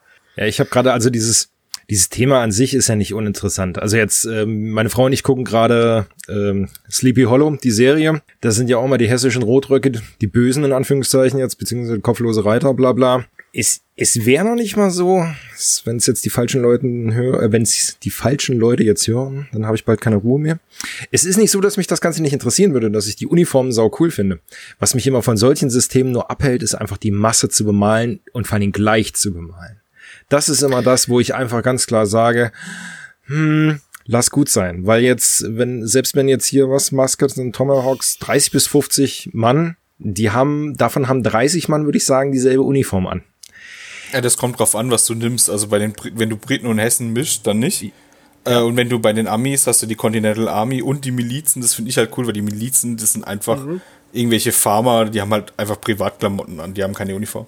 Ja gut, ich würde dann schön Rotröcke spielen, sage ich ganz ehrlich, weil ich die optisch einfach cool finde. Ich mag dieses Rot-Weiß, diese Kontrastfarben. Aber das ist halt wirklich das, was mich immer von diesen, diesen ganzen historischen Sachen abhält, weil einfach so oft dasselbe zu malen. Selbst jetzt bei meinem Black Templar Kill Team siebenmal ein schwarzes Männchen zu malen, hat mich jetzt schon. Hm. Wie hattest du, hast du das bei, dein, bei deinen Ordensstaat ähm, Saga-Modellen gemacht? Das war die Hölle. Und auch die Art und Weise, wie ich ähm, mein Weiß gemalt habe, weil ich habe so kompliziert gemalt, aber damit es wie Leinen aussieht, habe ich in meiner verschrobenen Welt das noch komplizierter gemacht. Ich glaube, das war auch mit ein Grund, warum ich jetzt beim Malathon die Packung einfach doch im Schrank gelassen habe, weil ich einfach keinen Bock drauf hatte. Aber die werde ich auch noch fertig malen, aber das ist der richtige Punkt. Die Saga-Armee war schon echt eine Herausforderung innerlich für mich, die Stärke zu beweisen, das jetzt wirklich zu Ende zu bringen und den Scheiß wirklich einheitlich anzumalen. Mhm. Also tatsächlich muss ich ganz ehrlich sagen, kommst du da ganz gut mit zurecht, wenn du bisschen sozusagen Regimenter differenzierst. Und das sind ja genau eben, was jetzt auch gerade äh, Markus und ich gesagt haben, sind ja genau eben nicht die Massensysteme, wo du viel große Rank-and-File-Blöcke hast, sondern wo du halt eins wirklich Einzelmodelle malst. Da kannst du auch noch mal ein bisschen individueller werden. Aber ja, das ist halt schon die Phase, da wurden die Uniformen, ja, im wörtlichen Sinne Uniform, das war da noch gar nicht so lange. Das fing ja eigentlich, also angefangen haben es ja die Engländer im englischen Bürgerkrieg mit den, mit den Redcoats. Aber du kannst, kannst ja auch schon, kann man noch ein bisschen abstufen. Weil ich sagen muss, ich habe alle meine Saga-Armeen farbeinheitlich angemalt. Also meine Wikinger haben eher die Blautöne, meine, äh, meine Angelsachsen haben eher Rottöne gekriegt und meine, ähm, ach, ja, Kelten, letzten Endes, ähm, Schotten, da habe ich immer in grün gemalt und das fand ich eigentlich ganz befreiend, da im Block die Dinger wegzumalen, ohne dass es uniform sein musste, einfach um die Zusammengehörigkeit der Armee so ein bisschen zu haben.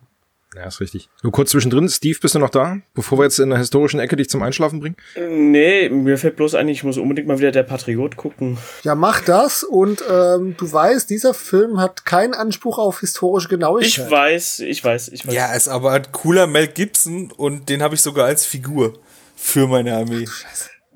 Also das Einzige, was in diesem Film interessant ist, ist vielleicht ein bisschen Sozialisierung für das Thema. Ansonsten ja, ja, ist der schon. Der nimmt sich sehr viele Freiheiten raus. Und ich sage ich als jemand, der zwischenzeitlich weiß, wie unakkurat Braveheart ist und ihn trotzdem noch lustig. lustig. Das war früher für mich einer der besten Filme aller Zeiten, aber Braveheart ist, ist, ist das okay, kann man sich angucken. Da sehe ich auch drüber hinweg. Klassische Komödie. Jetzt sagt er mir, dass die ganzen Mel Gibson-Filme nicht historisch korrekt sind. Jetzt willst du mir sagen, Mad Max ist auch nicht historisch korrekt. Äh, soll ich jetzt, äh, soll ich den relativ historisch korrekten äh, Mel Gibson-Film sagen?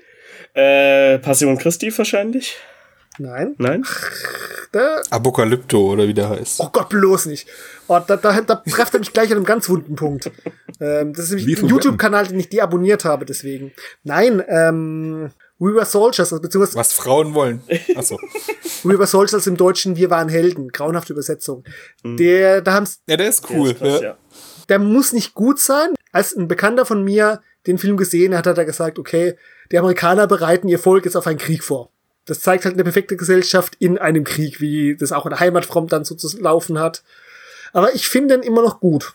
Das ist eine von wenigen, ähm, ich sag's mal, was mich vielleicht an einem Vietnam-Szenario reizen könnte, wie sie halt ineinander greifen. Ansonsten kann ich das alles in Bold-Action haben mit den Mörsern, dass sie da so grob, grob ähm, taktisch auch gemacht wird. Damit haben wir jetzt hoffentlich heute die historische Sachen abgeschlossen. Das wäre jetzt auch eine perfekte Überleitung auf ein anderes Thema abdrehen. Ja, dann leg los, dann leg los, dann leg los. Ja, du hast die Linkliste. du willst abdrehen? Dann machen wir doch hier was ganz anderes. Ich habe hier einen Grebo Games Bull Centaur. Los, sag mir was dazu. Ja, die Grebo Games hat jetzt ein Chaos-Zweige-Team rausgebracht. Und die haben jetzt natürlich die Chaos-Zweige zuerst gezeigt, dann haben sie die Goblins gezeigt und jetzt zum Schluss noch die, die Bullzetown. Und das sind, glaube ich, zwei. Aber ja, es sind zwei. Also wie gesagt, das, ist jetzt, das sind jetzt noch die Reviews. Ähm, ich finde die ganz cool. Ähm, die Zwerge, also eigentlich gefallen mir die Hobgoblins und die, die Centaur besser als die Zwerge selber. Die Zwerge finde ich ganz okay, aber ja, wie gesagt, ich finde die, die Nebeneinheiten eigentlich cooler. Ich finde den Helm von dem einen irgendwie so komisch. Also der, der runtergeklappt ist. Dieses, dieses gelöcherte Sieb irgendwie. Also das, das gefällt mir jetzt optisch nicht ganz so, aber ansonsten sind es halt Zwergen-Zentauren. Also, hm. Ja, wie, wie gesagt, ich finde die ganz, ich fand die ganz witzig. Ich äh, werde die mir auch nicht holen. Also ich fand die einfach nur optisch cool. Und das mit dem Helm in den Löchern, ja, das könnte, hätte man anders lösen können, aber ich finde das, das Gesamtbild von denen eigentlich ganz witzig. Und auch hier wieder, er sieht halt böser aus als dieser dämliche Werwolf. Ah, ist, ich habe da einen Traum. Du hast jetzt einen Werwolf-Climber, ja, Steve, oder? Es war mein erstes Blood Bowl-Team. Ich mag die und ich will halt ein cooles Blood Bowl äh, Nekromanten-Team haben. Aber mit so paar Wuffis, äh, ja, kommst du da, kannst du ja schlecht auftreten. Aber das Thema hatten wir ja schon das letzte Mal. Ähm, nee, ich finde die Figur auch ziemlich cool. Ich finde die Pose cool. Auch wie sie, wie sie ihn hier bemalt haben. Finde ich einen sehr schönen Kontrast, so dieses, dieses Gräuliche mit dem Rot. Ist sehr schön mhm. in Szene gesetzt. Die Zwerge selber, die hatte ich mir auch angeguckt. Also ich verfolge Rebo sehr stark, weil die insgesamt sehr schöne Minis machen. Die Zwerge haben mir aber auch nicht so gefallen, muss ich gestehen. Ähm, außer diese, dieser, dieser Death Roller, den fand ich halt wieder cool. Den es dazu gab. Aber das war ja bei den normalen Zwergen, ne? Das war jetzt gar nicht bei den Chaos-Zwergen. Nee, nee ja. genau. Also bei den Chaos-Zwergen, das sind die normalen Chaos-Zwerge, die Hobgoblins. Die Hobgoblins fand ich echt gut. Und jetzt halt da die Centaur und ja. Ich dachte, ich äh, mach den Link mit rein, weil ich einfach nur sagen wollte, dass ich cool, äh, cool finde. Mehr habe ich da auch nicht so, nicht wirklich zu sagen dazu. Er wirkt schon böse einfach. Da hat Steven schon vollkommen recht, dass ähm, gegen seinen Wuffi ist das schon mal wirklich ein. Ja, das kann halt Gribo meistens, aber auch hier haben sie es halt bei den Werwölfen wieder verkackt. Ich weiß auch nicht warum, was die ihnen getan haben dass die halt immer so, so komisch aussehen. Ich, ich bin da ganz guter Dinge, dass deine große Stunde kommen wird und irgendwann ein ganz, ganz böser Werwolf nur für Steven rauskommen wird. Das ist, das wird deine Stunde werden und dann kommt ein bitterböser Werwolf. Ich habe einmal bei irgendeinem Patreon war das, glaube ich, gab es für 3D-Druck sind Werwölfe rausgekommen, aber ich war halt einen Monat zu spät dran, um das zu unterstützen und bin nicht mehr rangekommen. Ich habe einfach kein Glück, was das angeht. Ja, das ist echt schade. Mitleid hast du von uns. Nette Figur, nicht mein Stil. Wollt ihr noch was dazu sagen? Weil sonst hat mir Steve die perfekte Überleitung gerade präsentiert. Ja, dann nutz sie, verwandle sie. Ha! Samuel, du hast da einen, äh, du hast da von Highlight Managers ein, ein STL Patreon rausgesucht. Das sind nicht meine. Nee, das sind die, die ich ausgesucht habe. Warum, warum ist es dann bei Steve drunter geführt? Okay, dann haben wir wieder eine, äh, ist von dir. Ja, genau. genau. Also das sind halt äh, Fantasy-Vampire mit, also mit Ritterrüstung und so. Die finde ich richtig cool, weil sie halt auch dieses Fledermaus-Thema in der Rüstung äh, quasi drin haben. Und die gefallen mir für mich besser als die äh, GW-Releases jetzt für AOS. Weil, ja, was das sind halt Vampire in Rüstung. Ich fand halt äh, bei Underworld schon. Underworld hieß das doch, oder? Ja. Ja. Der Film? Ja, ja. Ja, genau. Da fand ich die, den einen Film, wo sie quasi in der Rüstung rumrennen, die Vampire, fand ich voll cool. Und das erinnert mich halt noch so ein bisschen daran, nur halt, dass das halt noch ein bisschen mehr die Rüstung ausgeprägt ist in Richtung Fledermaus-Stil und die fand ich echt cool. Ja, das, also ich weiß, in welche Richtung du gehen möchtest. Das Problem ist, genau wenn du jetzt Underworlds mit reinbringst, mir sind die viel zu bullig und massig. Und halt, ähm, also die Rüstungen sind mir, also Vampire, so wie auch gerade wirklich Underworld mein Bild von Vampiren und Lykanern stark geprägt hat, sind die mir einfach zu bullig und zu massig, wirken auf mich einfach so. Und Vampire waren ja immer so die, die edlen Schönlinge, sage ich mal. Und deswegen passen auch für mich nicht diese zerfetzten Klamotten, die die teilweise anhaben. In meine Vorstellung davon. Deswegen meinte ich auch vorhin, ich komme auf diesen Vampir von GW nochmal zurück, diese, der dann dieses Drachenbaby auf dem Arm hatte, hier diese Gamestay-Figur. Das ist für mich mehr ein Vampir in meiner Vorstellung einfach. Also diese filigranen ähm, oder etwas dünneren Charaktere ähm, im Vergleich jetzt zu den Rittern. An sich sind die Ritter cool, auch mit diesen, diesen ganzen Fledermaus-Anspielungen in den Helmen und so weiter, aber nicht unbedingt als, als Vampir selber. Aber das ist dann schon eher dieser monströse Vampir, während das jetzt ja klar der in der übertriebenen gotischen Rüstung Vampir, aber schon wieder eher dieser ja edle Vampir ist. Das ist diese Vampir-Aristokratie. Da kommt jetzt bei mir halt durch, dass mein Vampirbild leider dann doch sehr viel eher über die World of Darkness geprägt wurde. So wenig ich auch von dem Spiel halte, hat es ist halt weltbildungstechnisch und alle Einflüsse einzufangen. Wir haben halt viel zusammen gemacht und es ist halt schon sehr unterschiedliche Vampirbilder. Also das andere ist ja eher dieser monströse also für mich. Hat ja auch GW mit ihren verschiedenen Vampir-Clans ja auch ein bisschen aufgebaut, wenn ich es recht weiß. Also die ich kann mir ja nicht merken. Ich bin ja in bei Fantasy Battles nie richtig drin gewesen. Warum findet ihr eigentlich diese Fledermaus-Einarbeitungen so toll? Ich finde es so lächerlich. Ich, mich stört das auch bei Blood Bowl, dass die da so Fledermäuse auf dem Kopf haben müssen. Verstehe ich nicht. Ich finde die, ich finde die cool. Ich finde es nicht toll, aber es ist halt, es ist halt eine Helmzieher. Und das war so verbreitet. Das ist übrigens auch der Grund, warum ich ähm, historisch Mittelalter oder auch für Saga eben halt nicht Deutschordenspiele mit ihren riesigen Helmzieren, sondern lieber Kreuzfahrer mit noch bisschen früher und ich sage mal kampfestauglicheren Helden, die halt nicht so Eindruck machen sollen.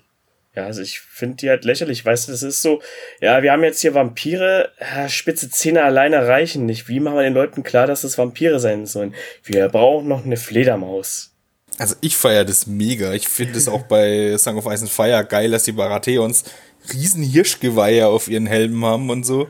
Also ich feiere das mega. Aber das ist ein Fantasy-Setting, das ist für Diese mich Baratheons, weit von die erinnern mich immer ganz stark an Hot Shots 1, äh, wo der Kerle da abschützt mit seinem Ding im, äh, im Wald und dann das Hirschgeweih drauf hat und dann abgeknallt wird. Ach was, Quatsch, das sieht viel cooler aus. Also wie gesagt, ich finde sowas, sowas spricht Okay. mich an.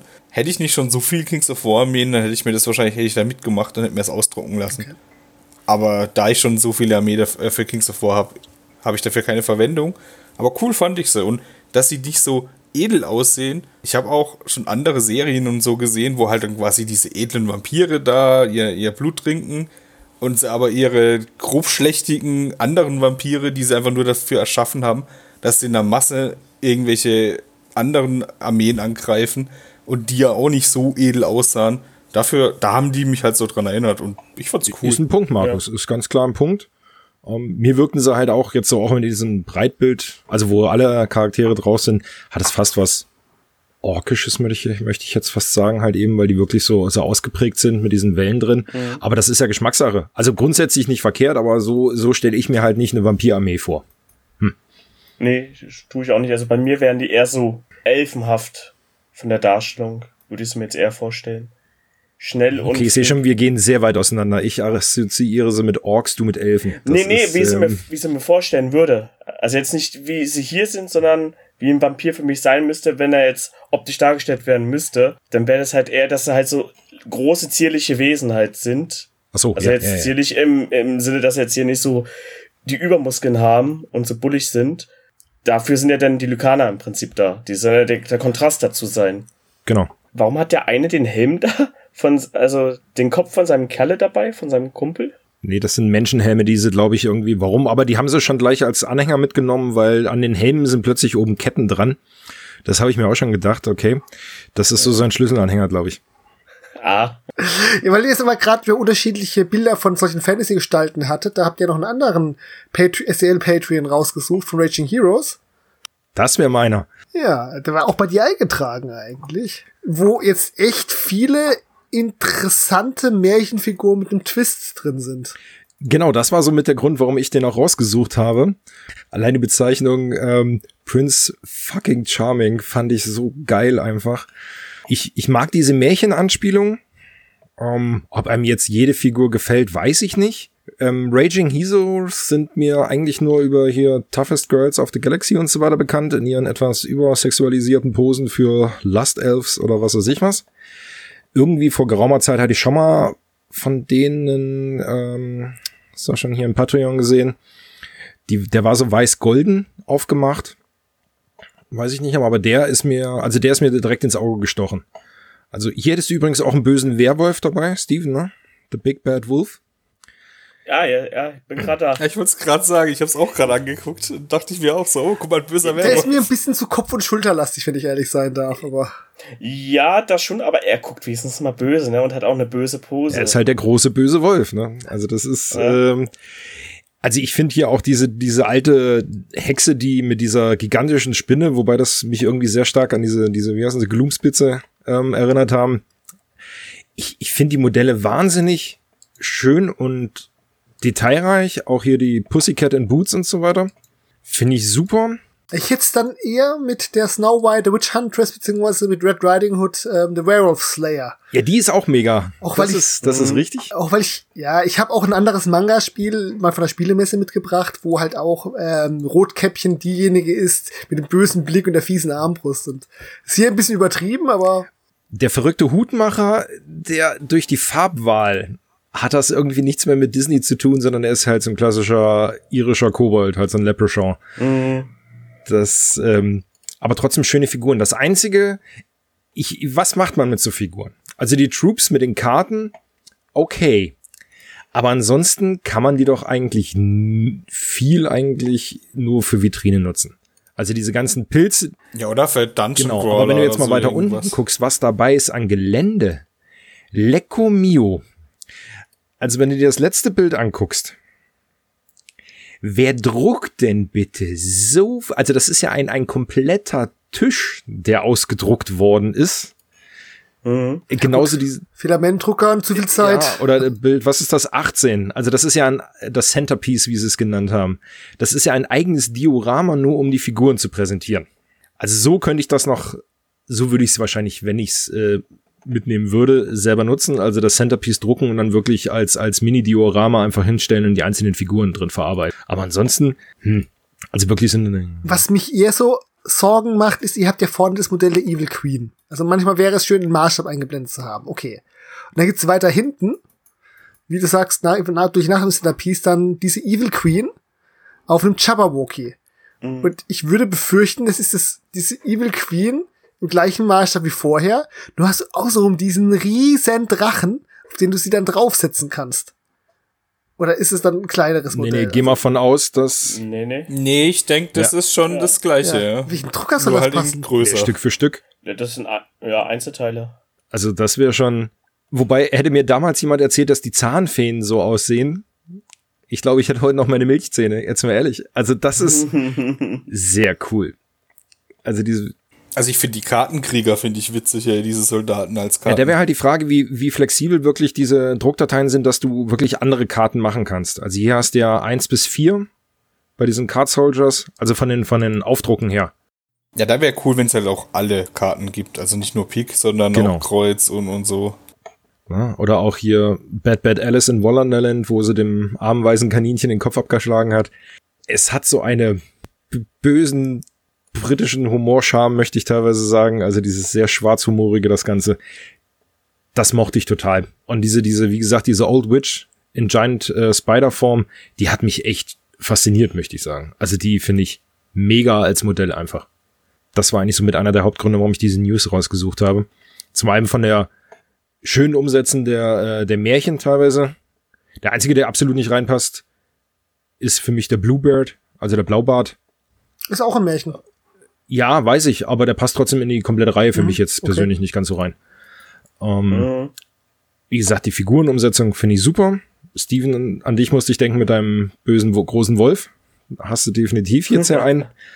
Aber ansonsten dieses gigantische Labyrinth und was weiß ich, was da ausgedruckt. Wirklich, also coole Dateien mit den Bäumen, gar keine Frage, aber sich wirklich einen ganzen Spieltisch ausdrucken? Also wenn ich das jetzt hier so sehe und die Einheiten so ein bisschen vergleiche, könnte man die fast alle für Quest City benutzen und damit die Einheiten, die okay. dabei sind, quasi austauschen. Also jetzt die berittenen Modelle nicht, aber die sind ja quasi, die gibt's ja auch zu Fuß. Und wenn ich mir so alle so angucke, könnte ich die bösen äh, die, die, äh, die Bösewichte von Quest City damit austauschen und teilweise halt auch die Helden reinsetzen.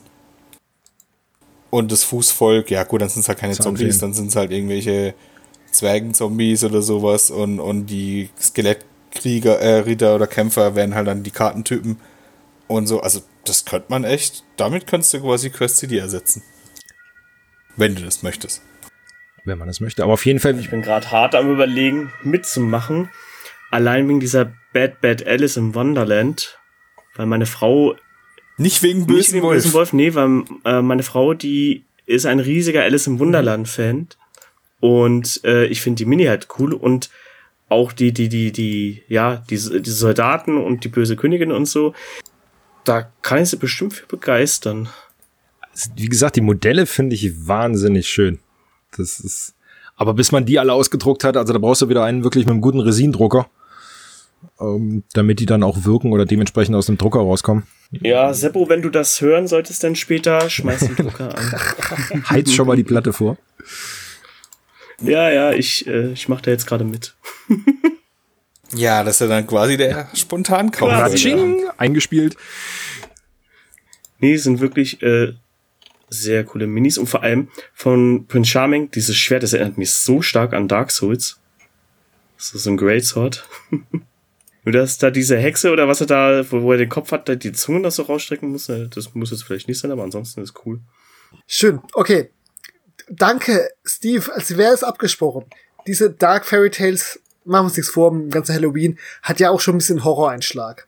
Und jetzt bringst du mich mit Dark Souls ja auch noch ausgerechnet auf äh, ein PC-Spiel. Deswegen haben wir hier doch mal gleich was von Steam Forged. Ich hatte schon befürchtet, ich hätte es Genau. allem bei den Blood Bowl Sachen vergessen, aber Steamforged macht ein äh, macht ein Resident Evil Boardgame Kickstarter. Genau, den habe ich rausgesucht, weil es gibt ja schon Resident Evil 2 und 3. Jetzt folgt auch Resident Evil 1. Mit dem Teil verbinde ich halt sehr viele ja, Kindheitserinnerungen, sage ich mal, weil auf der PlayStation 1 gab's denn das Spiel und mein großer Bruder hat das gehabt und ja, man durfte eigentlich nicht, aber man hat dann trotzdem zugeguckt oder dann auch mal selber gespielt. Die Szene, wo die Hunde durch die Fensterscheiben kommen, gruselt mich heute noch davor und ich schreck trotzdem immer wieder hoch. Aber ich habe den Kickstarter gesehen, finde ihn auch richtig cool. Ähm, als ich das Video so gesehen habe, haben sie es auch sehr schön inszeniert, so im Stil von dem Resident Evil Remake und hat mich auch so ein bisschen an Zombies halt erinnert von der Spielweise her wie sie es aufbauen. Fand ich ziemlich cool. Ich habe leider Resident Evil 2 nicht gespielt, das Brettspiel. Hab's mal in der Spielepyramide in Karlsruhe gesehen. Da war das All-In im Prinzip, da waren alle Add-ons mit dabei, aber ich konnte mich zum Glück beherrschen und hab's nicht gekauft. Oder leider habe ich mich beherrscht und hab's nicht gekauft. Aber ich glaube, da hier das Grundspiel, das werde ich mir mal holen. Äh, ja, wenn der, der ist ja erfolgreich schon. Also da muss man ja keine Sorgen machen. Das ist ja im Prinzip nur ein Vorverkauf. Aber das will ich mir holen und dann auch spielen, weil ich finde die Miniaturen sehr schön. Ähm, ja, und wenn es so ähnlich ist wie Zombies halt, ist für ein paar kurzweilige Tage sehr schön. Als Spielrunden. Ja, da kann ich dich ja beruhigen, denn der Thorsten, der ja auch bei mir im Nachbarort wohnt, der hat den zweiten Teil mitgemacht beim Kickstarter, der hat den äh, Teil 3 mitgemacht beim Kickstarter und hat jetzt auch hier mitgemacht, All in. All in beim Kickstarter. Und wir haben den zweiten Teil auch schon mehrmals gespielt. Da war die Kampagne war ein bisschen langweilig, weil du halt, also die Szenarien sind halt ähnlich. Ähm, das heißt, als äh, Kampagne fand ich den, also als Einzelspiel im Abend war, war es echt cool. Ähm, war auch echt, du musstest auch gucken, dass du es zeitlich auch hinbekommst, äh, das, das, weil du hast ja verschiedene Aktivierungen, du kannst das speichern mit diesen Schriftrollen, ist alles dabei. Aber du brauchst halt, Zeitmanagement ist da ein großes Thema. Und aber die Kampagne an sich, also wenn du das jetzt halt mehrere Abende hintereinander spielst, war der Zweier nicht so cool. Ähm, aber als Einzel, also ab und zu mal ein Szenario ist es echt cool gewesen. Es gibt sogar ein Sonderszenario, wo du vom Krokodil wegrennen musst, also von so einem Riesenkrokodil, das auch als Modell dabei ist. Also die Modelle sind cool. Der dritte, äh, also Resident Evil 3, da haben sie es wohl noch ein bisschen besser gemacht. Das haben wir noch nicht gespielt, aber vom Durchlesen her haben sie es ein bisschen spannender gemacht. Spielmaterial ist auch noch mal deutlich besser geworden als beim Zweier. Da hat man teilweise nicht erkannt, wo da jetzt der, der Raum aufhört und wo nicht. Das haben sie jetzt deutlich, die Bedruckung der Teils ist jetzt viel besser. Und ja, also vom Lesen her wirkt das äh, Teil 3 schon gut und das hier, das ist ja jetzt quasi nochmal ein, St- sollen ja nochmal ein Stück überarbeitet werden und nochmal noch mal ein bisschen besser. Aber ja, also Thorsten ist ein Riesenfan von Resi- Resident Evil und der hat da komplett überall mitgemacht. Also bevor du dir was kaufst, kannst du es mit uns Probe spielen. Ja, dann mache ich das, dann nehme ich das Angebot gerne an, weil Resident Evil bin ich auch riesen Fan von. Nur, ja, Dark Souls gab's ja auch damals. Ich hab, hätte nur mitgemacht wegen den Miniaturen, habe aber von Freunden dann gehört, die da mitgemacht haben, dass das Spiel halt sehr zäh war und man im Prinzip seine eigenen Regeln machen musste, damit man da überhaupt vorwärts kommt. Während jetzt bei Bloodborne was ja auch in die gleiche Richtung geht, da das Spielprinzip sehr gut sein soll und auch die Regeln. Das soll sehr viel Spaß machen. Jetzt mal so eine ketzerische Frage. Ähm, ich habe ja zwischendurch so ein bisschen meine Probleme mit Kickstarter-Spielen entwickelt. Und ähm, inwie finde ja, Miniaturen sehen ja schon cool aus, aber wie weit versucht jetzt dieses Brettspiel ähm, das Computerspielerlebnis zu simulieren, wenn sie sich auf diese ganzen Tropes da einlassen mit der Schriftrolle und der Speichern? Ich habe Resident Evil nie gespielt. Also es spielt sich wohl eins, fast eins zu eins wie Oder- auch das Computerspiel. Also es geht schon stark in die Richtung, dass du auch das Computerspiel, der das gespielt hat, da auch äh, das Feeling dafür bekommt. Hat es auch irgendwie eine solide eigene Spielmechanik oder spielst du halt quasi das Computerspiel nach? Ja, also du bist ja erstens mal, du spielst im Koop, also du spielst bis zu vier Spielern, das spielst du im Videospiel nicht. Da spielst du ja allein. und hast zwar einen NPC dabei, aber du spielst, äh, du, du steuerst, steuerst es ja allein. Ich glaube, das Einzige, was Koop ist, ist der Fünfer und der Sechser. Ähm, aber von daher ist schon mal ganz anders und du musst es halt auch die, äh, dieses Zeitmanagement, was ich gesagt habe, wird mit Karten ausgelegt und du musst es im gesamten Team schaffen. Also ich glaube auch, dass je mehr du da, je mehr Spieler du hast, okay. desto schwieriger ist es. Ja, kann ich mir gut vorstellen. Aber was ich halt auch gesehen habe, ist, du hast da auch so Karten, um die Rätsel zu lösen und auch die jeweiligen Schlüsse zu finden, wie im Spiel. Finde ich halt auch sehr nette Details. Also ähm, Finde ich gut, wenn man da so reingeht, ist ein schöner Fanservice. Wenn es sich dann noch schön flüssig spielt, dann umso besser. Also für mich wäre es wahrscheinlich nichts, weil ich weder Fanservice bin, noch da halt die Spielmechanik mag. Also als Computerspielumsetzung, also falsch, Brettspielumsetzung eines Computerspiels habe ich ja Jack Alliance damals mitgemacht. Und es ist schon anders als das Spiel. Aber es fühlt sich gut an, obwohl du viele Sachen hast, wie du es im Computerspiel auch passierst finden viele Sachen anders oder interessant statt, obwohl du den gleichen gruppelten Handlungsfaden wie im Spiel spielst, hat es schon eine eigene solide Mechanik, die auch mhm. teilweise in eine ganz andere Richtung gehen kann. Und ja, wenn es euch Spaß macht, ist schön. Ich glaube, für mich wäre das wirklich nichts. Also ich gönn's auch jedem. Ich habe weder die Computerspiele gespielt. Ich, das Einzige, wo ich Resident Evil draus kenne, ist äh, aus den Filmen. Und ähm, ja, ist so. Quasi. Also kennst du Resident Evil quasi und, nicht? Ja es klingt zu böse, aber es ist halt von Steamforge Games und ähm, ich habe ihnen das immer noch nicht ganz mit Guild Ball verziehen, wie es damals zu Ende gegangen ist. Deswegen ist das äh, so oder so uninteressant für mich einfach. Also dadurch, dass ich ja, also ich hätte auch nicht mitgemacht, aber wie gesagt, Thorsten war ein Riesenfan, der hat sich's gekauft, spiel, äh, spielen tue ich's mit. Die Firma kriegt von mir auch kein Geld mehr. Klare, harte Worte. Gut, Guild Ball.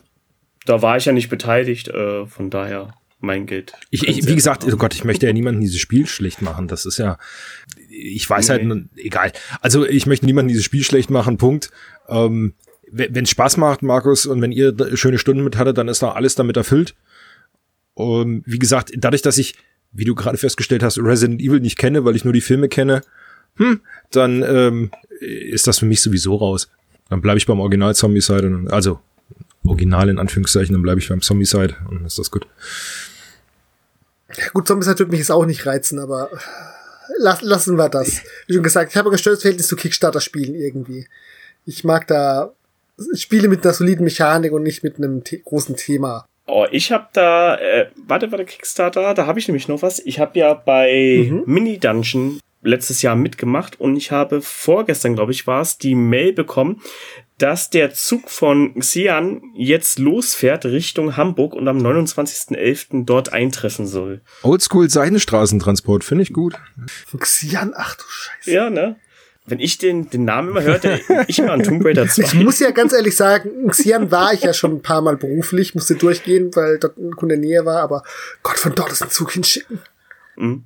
Anekdote, Xi'an ist die Gegend ja. in Zentralchina, wo es tatsächlich auch wirklich Schnee gibt und die Leute nicht fähig sind, mit Schnee auf der Autostraße zu fahren. Ja, solange der Zug auf den Schienen bleibt, ist ja okay. Ja, die schaffen es wirklich, die schaffen es nicht, mit Schneeauto zu fahren. Das ist halt als Deutscher, der in den Mittelgebirge groß geworden ist, sehr hart. Ja, aber gut, jedes Land hat ja seine eigene Kultur, was das Autofahren angeht. Ich ne? weiß nicht, ich will nicht wissen, wie China Chinesen einfach Autofahren. aber da wir ja gerade, weil wir was waren, was der liebe Brückenkopf Thorsten sehr toll findet, kommen wir zu einer News, die auch der Brück Brückenkopf Thorsten ähm, angelegt hat, und zwar die Bushido-Fraktionswürfel. Warum zur Hölle sucht ihr das raus? Wer von euch spielt Bushido? Ich spiele Bushido. Der Thorsten übrigens Bushido. auch. Ja, klar. Ich habe drei Fraktionen. Was spielt ihr denn nicht? Was spielt ihr denn nicht, blöd gefragt? Blood Bowl. Äh, nee, doch Blood Bowl und War Machine Hordes. Wobei auch da habe ich für Figuren dazu, aber egal. Ja, ähm, es gab früher schon mal Fraktionswürfel. Und das, man muss auch sagen, also bei Bushido ist es ja so, dass du zwei Arten von Würfel hast. Äh, Defense-Würfel und, An also Verteidigungswürfel und Angriffswürfel. Hm? Und sie hatten damals schon Sets, die quasi dann auch also die Angriffswürfel andere Farben hatten als die Verteidigungswürfel. Ähm, damals waren aber die Würfel nur, also teilweise bedruckt, teilweise aber auch beklebt. Das sah am Anfang ganz cool aus. Irgendwann, wenn du öfters benutzt, sieht man es halt dann schon. Die haben sie dann auch irgendwann auslaufen lassen und dann gab es halt eine ganze Zeit gar nichts. Da musste man dann ganz normale W6 nehmen. Und jetzt haben sie neue angekündigt und die sehen echt cool aus und die sind auch gar nicht so mega teuer. Also ich glaube 12 Pfund noch was kostet, glaube ich, ein Set. Das Einzige, was ich da ein bisschen schade finde, weil ich habe ja mehrere Fraktionen, das heißt, die Verteidigungswürfel sind da jetzt alle gleich. Also von jeder Fraktion sind, sind es die, ist es die gleiche Farbe, das ist dieses Silber. Und nur die Angriffswürfel sind quasi in der Farbe der passenden Fraktion. Ja, aber die finde ich cool, weil die sind graviert, die sehen hübsch aus. Mhm. Also da werde ich definitiv von meinen Fraktionen auf jeden Fall die Sets kaufen davon. Ja, die Würfel sehen schon hübsch aus, wie du halt sagst, die Verteidigungswürfel ja, ähm, identisch. Ja, Bushido konnte ich bisher halt, es war eine Weile lang irgendwie in meinem Umfeld so halb präsent, dass man was mitbekommen hat, auch wenn irgendwelche Neuigkeiten gaben, aber ist für mich jetzt völlig aus den Augen verloren. Ich kann ja nicht mehr viel sagen mit der Spielmechanik, ähm, außer dass du halt irgendwie die Würfel und Punkte sammelst, keine Ahnung. Es ist ein schönes Spiel. Es hat vor allen Dingen auch nur ein 60 x 60 Zentimeter Feld. Also es ist relativ schnucklig und klein die Trupps, die du zusammenstellst, das sind so zwischen vier und acht Miniaturen pro Bande. Und ja, wie gesagt, ich finde es ganz cool, weil du reagierst ja auch immer, wenn du angegriffen wirst darauf. Und du pokerst so ein bisschen, wie viel Defense-Würfel nimmst du, wie viel Angriffswürfel nimmst du. Ja, also ich finde, das ist ein sehr schönes System. Also, das hat teilweise mal ein Problem gehabt, dass man es hier nicht so oft bekommt. Es gibt mittlerweile einen Händler, der das regelmäßig hat oder auch Neuheiten immer wieder reinkriegt. Und ja, es sind Metallmodelle und sie sind auch, die neuen Modelle sind auch wirklich, die haben sich verbessert in der Mache. Also die alten sind teilweise mit der Passgenauigkeit nicht so gut und die neuen sind echt super. Ja, also ich spiele nicht Bushido, aber ich finde diese, diese, diese Gimmicks für die Spiele finde ich immer sehr schön. Also da, dafür sowas bin ich relativ empfänglich. Also es gibt ja Leute, die haben quasi, wenn sie zum Spieltreffen gehen, haben sie eine große Box dabei, wo Maßband, Lineal und Würfel drin sind für jedes Spiel. Einen Haufen. Ich gehöre auch zu den Menschen, die für jede Fraktion ihre eigenen Würfel haben. Was heißt, ich habe drei Saga-Armeen, was heißt, ich habe auch drei unterschiedliche Sets an Würfeln, inklusive Maßstäben und so weiter, für jede Fraktion passend. Ja gut, also, es gibt ja Saga auch vor, dass du extra Würfel nein, hast. Nein, äh, nein, nein, ähm, die, die, die normalen nicht die Saga-Würfel, mein Ach so, die, die du normal genau. würfelst. Ja, okay, sorry. Ja, und halt äh, meine, meine Kreuzrinder haben andere Messstäbe als meine Anderswelt und meine Barbaren haben wiederum auch andere Messstäbe. Ähm, ich, ich mag sowas. Also das ist, ähm, kommt natürlich mal auf den Preis an. Jetzt 12 Pfund für, was sind's, über 10 Würfel, glaube ich. Also kommt das hin. Es gibt ja durchaus ähm, Firmen, die mehr Geld für weniger Würfel nehmen. Da muss man immer abwägen, aber ansonsten bin ich für sowas immer auch sehr empfänglich. Ja, also ich habe mich mega drauf gefreut, weil gerade die Minimoto, was meine letzte, Fra also meine neueste Fraktion ist, die hatten keine Würfel. Und jetzt kriegen sie wieder welche dazu. Sind die limitiert oder sind die ganz normal für ihn zugänglich? Also genannt wurde es nicht, dass es limitiert ist. Ich denke, die kriegt jeder. Ich denke, die werden auch in Deutschland bei den gewissen Händlern, die, sie, die das im Sortiment haben, auftauchen. Mhm. Aber irgendwann werden die wahrscheinlich auch wieder auslaufen, so wie die anderen. Also die werden da jetzt ein gewisses Kontingent äh, gemacht haben und je nachdem, wie die Nachfrage ist, machen sie es vielleicht dann nochmal. Aber ich hole mir jetzt auf jeden Fall meine drei Fraktionen. Ich hatte mal vier, aber das habe ich äh, dann die Ninjas, die habe ich dann meinem Kumpel verkauft, weil der unbedingt Bushido anfangen wollte und selber aber keine Figuren anmalt. Und meine waren schon alle bemalt. Ich hoffe, du hast es gut vergelten lassen. Nö, Freundschaftspreis. Ich finde find das nicht wichtig, dass ich da jetzt mega. Äh, also meine Malarbeit habe ich da nicht berechnet. Sowieso immer schwierig, äh, für bemalte Figuren Preise festzulegen. Also die meisten, also ich habe bisher nicht viel verkauft, aber das verkauft habe, war fiel mir auch immer schwer, irgendwie einen Preis festzulegen. Weil, ja, natürlich hast du Zeit reingesteckt und so weiter, aber das bezahlt dir sowieso keiner. Du bist kein Bemalservice. Also da jetzt irgendwie zu sagen, ja, aber ich saß da so und so viele Stunden dran und habe da so und so viele Liter Farbe drauf gekippt, finde ich immer sehr schwierig, da was festzulegen. Mhm. Ja, also deswegen entweder sind es genau. utopische Preise oder es sind realistisch gerechnete Preise, wenn Leute ihre Arbeitsstunden rechnen und das will keiner zahlen. Oder du guckst mal. Also ich habe jetzt auch einen Haufen ähm, Orks auf Ebay geschossen wo ich jetzt gesagt hätte, ja gut, fürs Bemalen zahlen wir eigentlich nicht, die muss ich so entfärben, aber die sind teilweise wirklich ganz okay, dass ich schon sage, ja, könnte man vielleicht teilweise lassen, weil meine Tochter ist da eisern, die will sich erstmal entfärben und dann selber bunt machen. Umgekehrt, es ist auch, es ist da so viel, so viel Geschmacksfrage. Als ich meine Ork-Modelle verkauft hatte, in der ich viel Liebe drin gesteckt habe, für die Orks bekam ich kaum was. Meine Tau-Modelle, die ich viel schlichter, schlechter bemalt hatte, aber halt im Standard Tau-Farbschema, die gingen weg wie die Hölle und die Leute haben mir gesagt, boah, so gut bemalt. Und so, äh, Leute, das, damit hab, da habe ich bemalen gerade gelernt. Gut, ich hatte das Glück, da kam gerade ein neuer Tau-Kodex raus. Da waren das, die gingen weg wie die Hölle. Da, ich glaube, ich habe da de facto auf den Materialpreis sogar Gewinn gemacht. Nur bei den Orks halt nicht. Aber lange her. Und jetzt kaufe ich mir ja neue Ork-Modelle. Ich armer, armer Oh. Kerl. Ja, du, es, es, es, geht, es geht mir schon nah, so, wenn du siehst, welche Metallmodelle du früher verkauft hast und dann gesehen hast, was die zwischenzeitlich an Preis nehmen an- unter Sammlern. Alles gut. Das ähm, war jetzt mehr auf das arme Armer bezogen. Jetzt nicht, dass du da jetzt Plus oder Minus machst. Nee, da ging es mir auch nicht. Also klar, ich wollte halt, ich wollte, ich habe gesagt, ich spiele halt damals kein 40k mehr und dann kann ich die Modelle jetzt auch verkaufen und das Geld sinnvoller in Spielzeug für die Tochter und in Freebooters Modelle für mich investieren. Das war schon alles gut. Ich trenne mich ja eigentlich nicht von Modellen. Aber ähm, jetzt halt sozusagen wieder die Org-Modelle anzukaufen sich halt zu ärgern, was du früher teilweise hattest, das ist dann schon Ja, das hart. ist richtig. Wobei ich habe jetzt meinen kompletten Dust-Kram verkauft, wo dann die Meldung rauskam, dass es tot ist. Ja, warum? Ähm, nein, also wir, wirklich, du kannst es doch nur immer noch spielen. Ja, das Problem war, ähm, ich habe seit einem Dreivierteljahr auf die Starterbox von den Japanern gewartet. Und ich habe sie nicht bekommen. Und damit hatte ich nur Bröckchen quasi hier rumstehen, mit denen ich eigentlich nichts anfangen konnte. Die noch nicht mal so spielbar waren, weil ich äh, nur minimalste Punkte irgendwie zusammenbekommen habe. Und selbst mit meinen Söldnern und so weiter wäre es jetzt nicht die Armee gewesen, so wie ich mir das vorstelle zu spielen. Und deswegen ist es einfach gleich weggegangen und ich habe es in Infinity reinvestiert. ja, okay. Sehr gute Wahl. Ah, da könnt ihr mich auch noch erwischen. Jetzt muss es nur warten, bis der Hackislam als Code One kommt. Wenn die Nomaden doch schon kommen, dann. Tu es, tu es, tu es, tu es, tu es. Ich denke ja mal, dass die Hakislam nächstes Jahr dann Ich kommen. hoffe es mal. Seppel, das ist dann aber dann gebucht. Dann äh, wird Pano vermöbelt gegangen, es. okay? Also probier's. ist immer noch ein Würfelspiel. Ich probier's. Ich bin außer Übung in Infinity, aber Siehst du, ich habe erst ein einziges Spiel gemacht, also ist äh, gar nicht so schwierig. Du kannst es nicht mehr, ich kann es noch gar nicht. Also das wird super mit uns beiden. Äh, guck mal bei Code One erstmal. Das andere wird zu anstrengend. Ja, kommen wir von News vom Brückenkopf, die äh, Markus toll findet, zu News vom Brückenkopf, die Markus angelegt hat. Aber jemand anders toll findet. Excellent Miniatures, MDF Bases.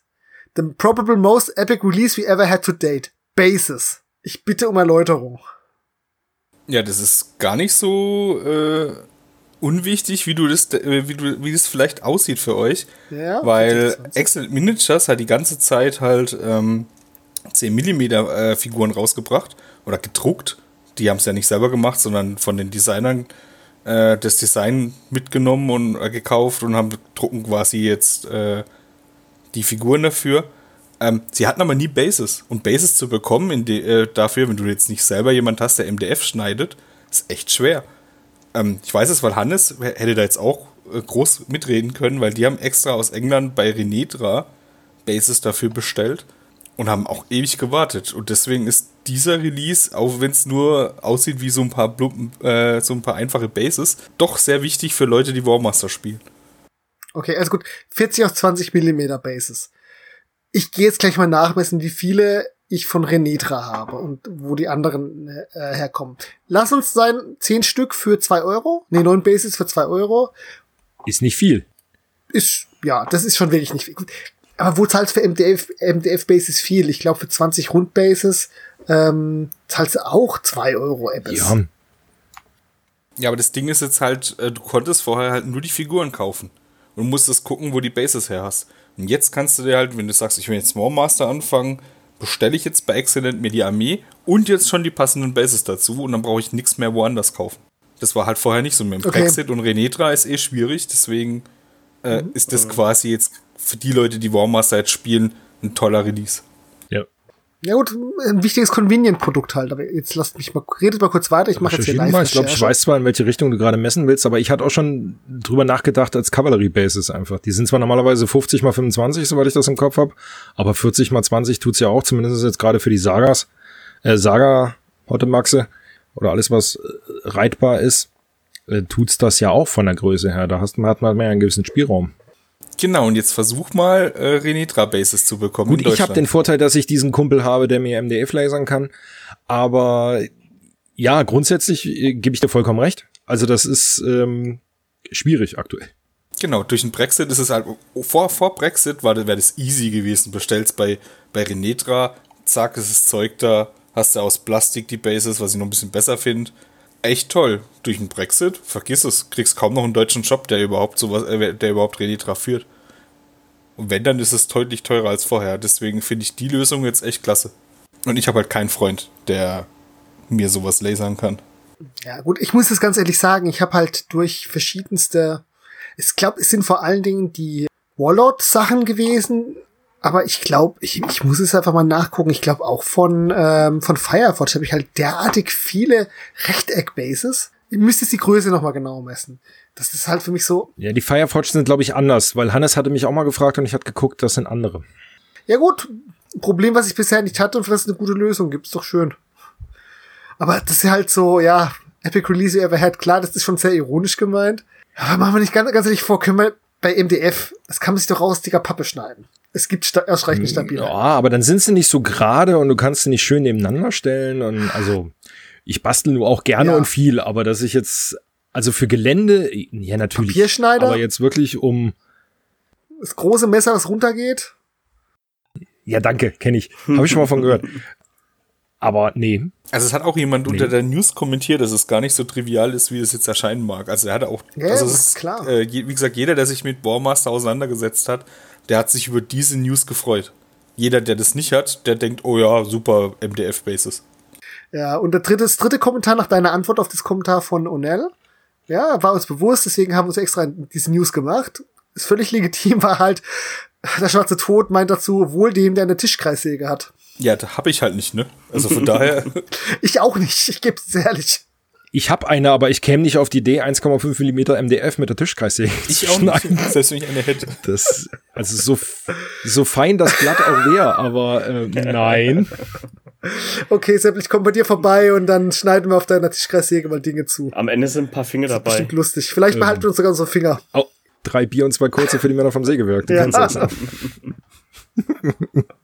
Dann Fragen wir doch mal ab. Wie weit seid ihr gekommen? Mit dem Trinken. Also trinken genau. Also mein Whisky ist leer und der Ginfizz ist auch leer und ich habe noch Wasser übrig.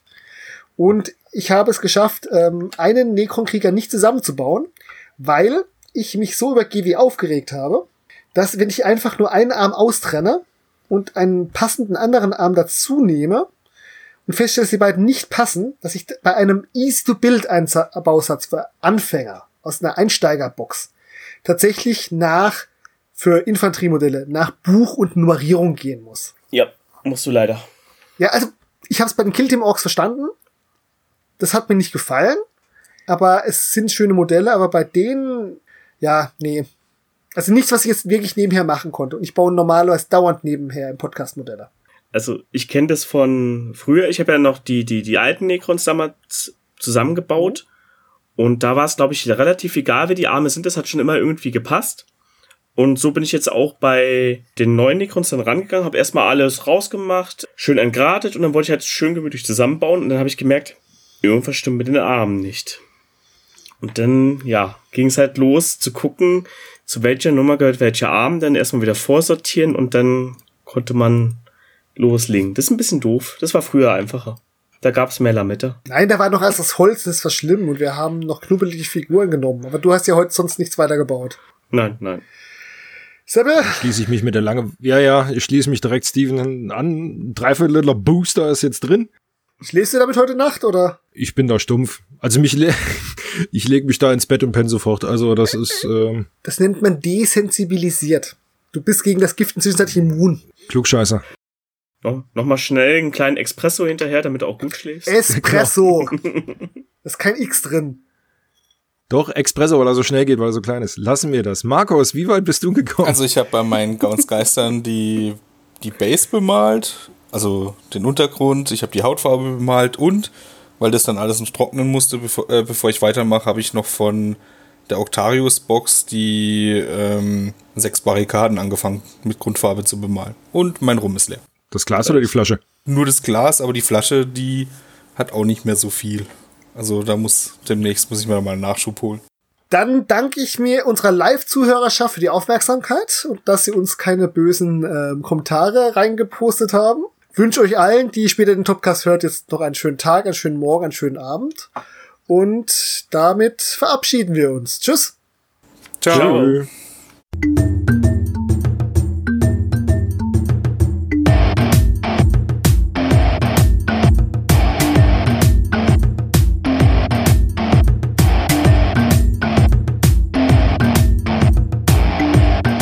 Magabotato, ein unabhängiges und kostenloses Projekt von Fans für Fans unseres gemeinsamen Hobbys.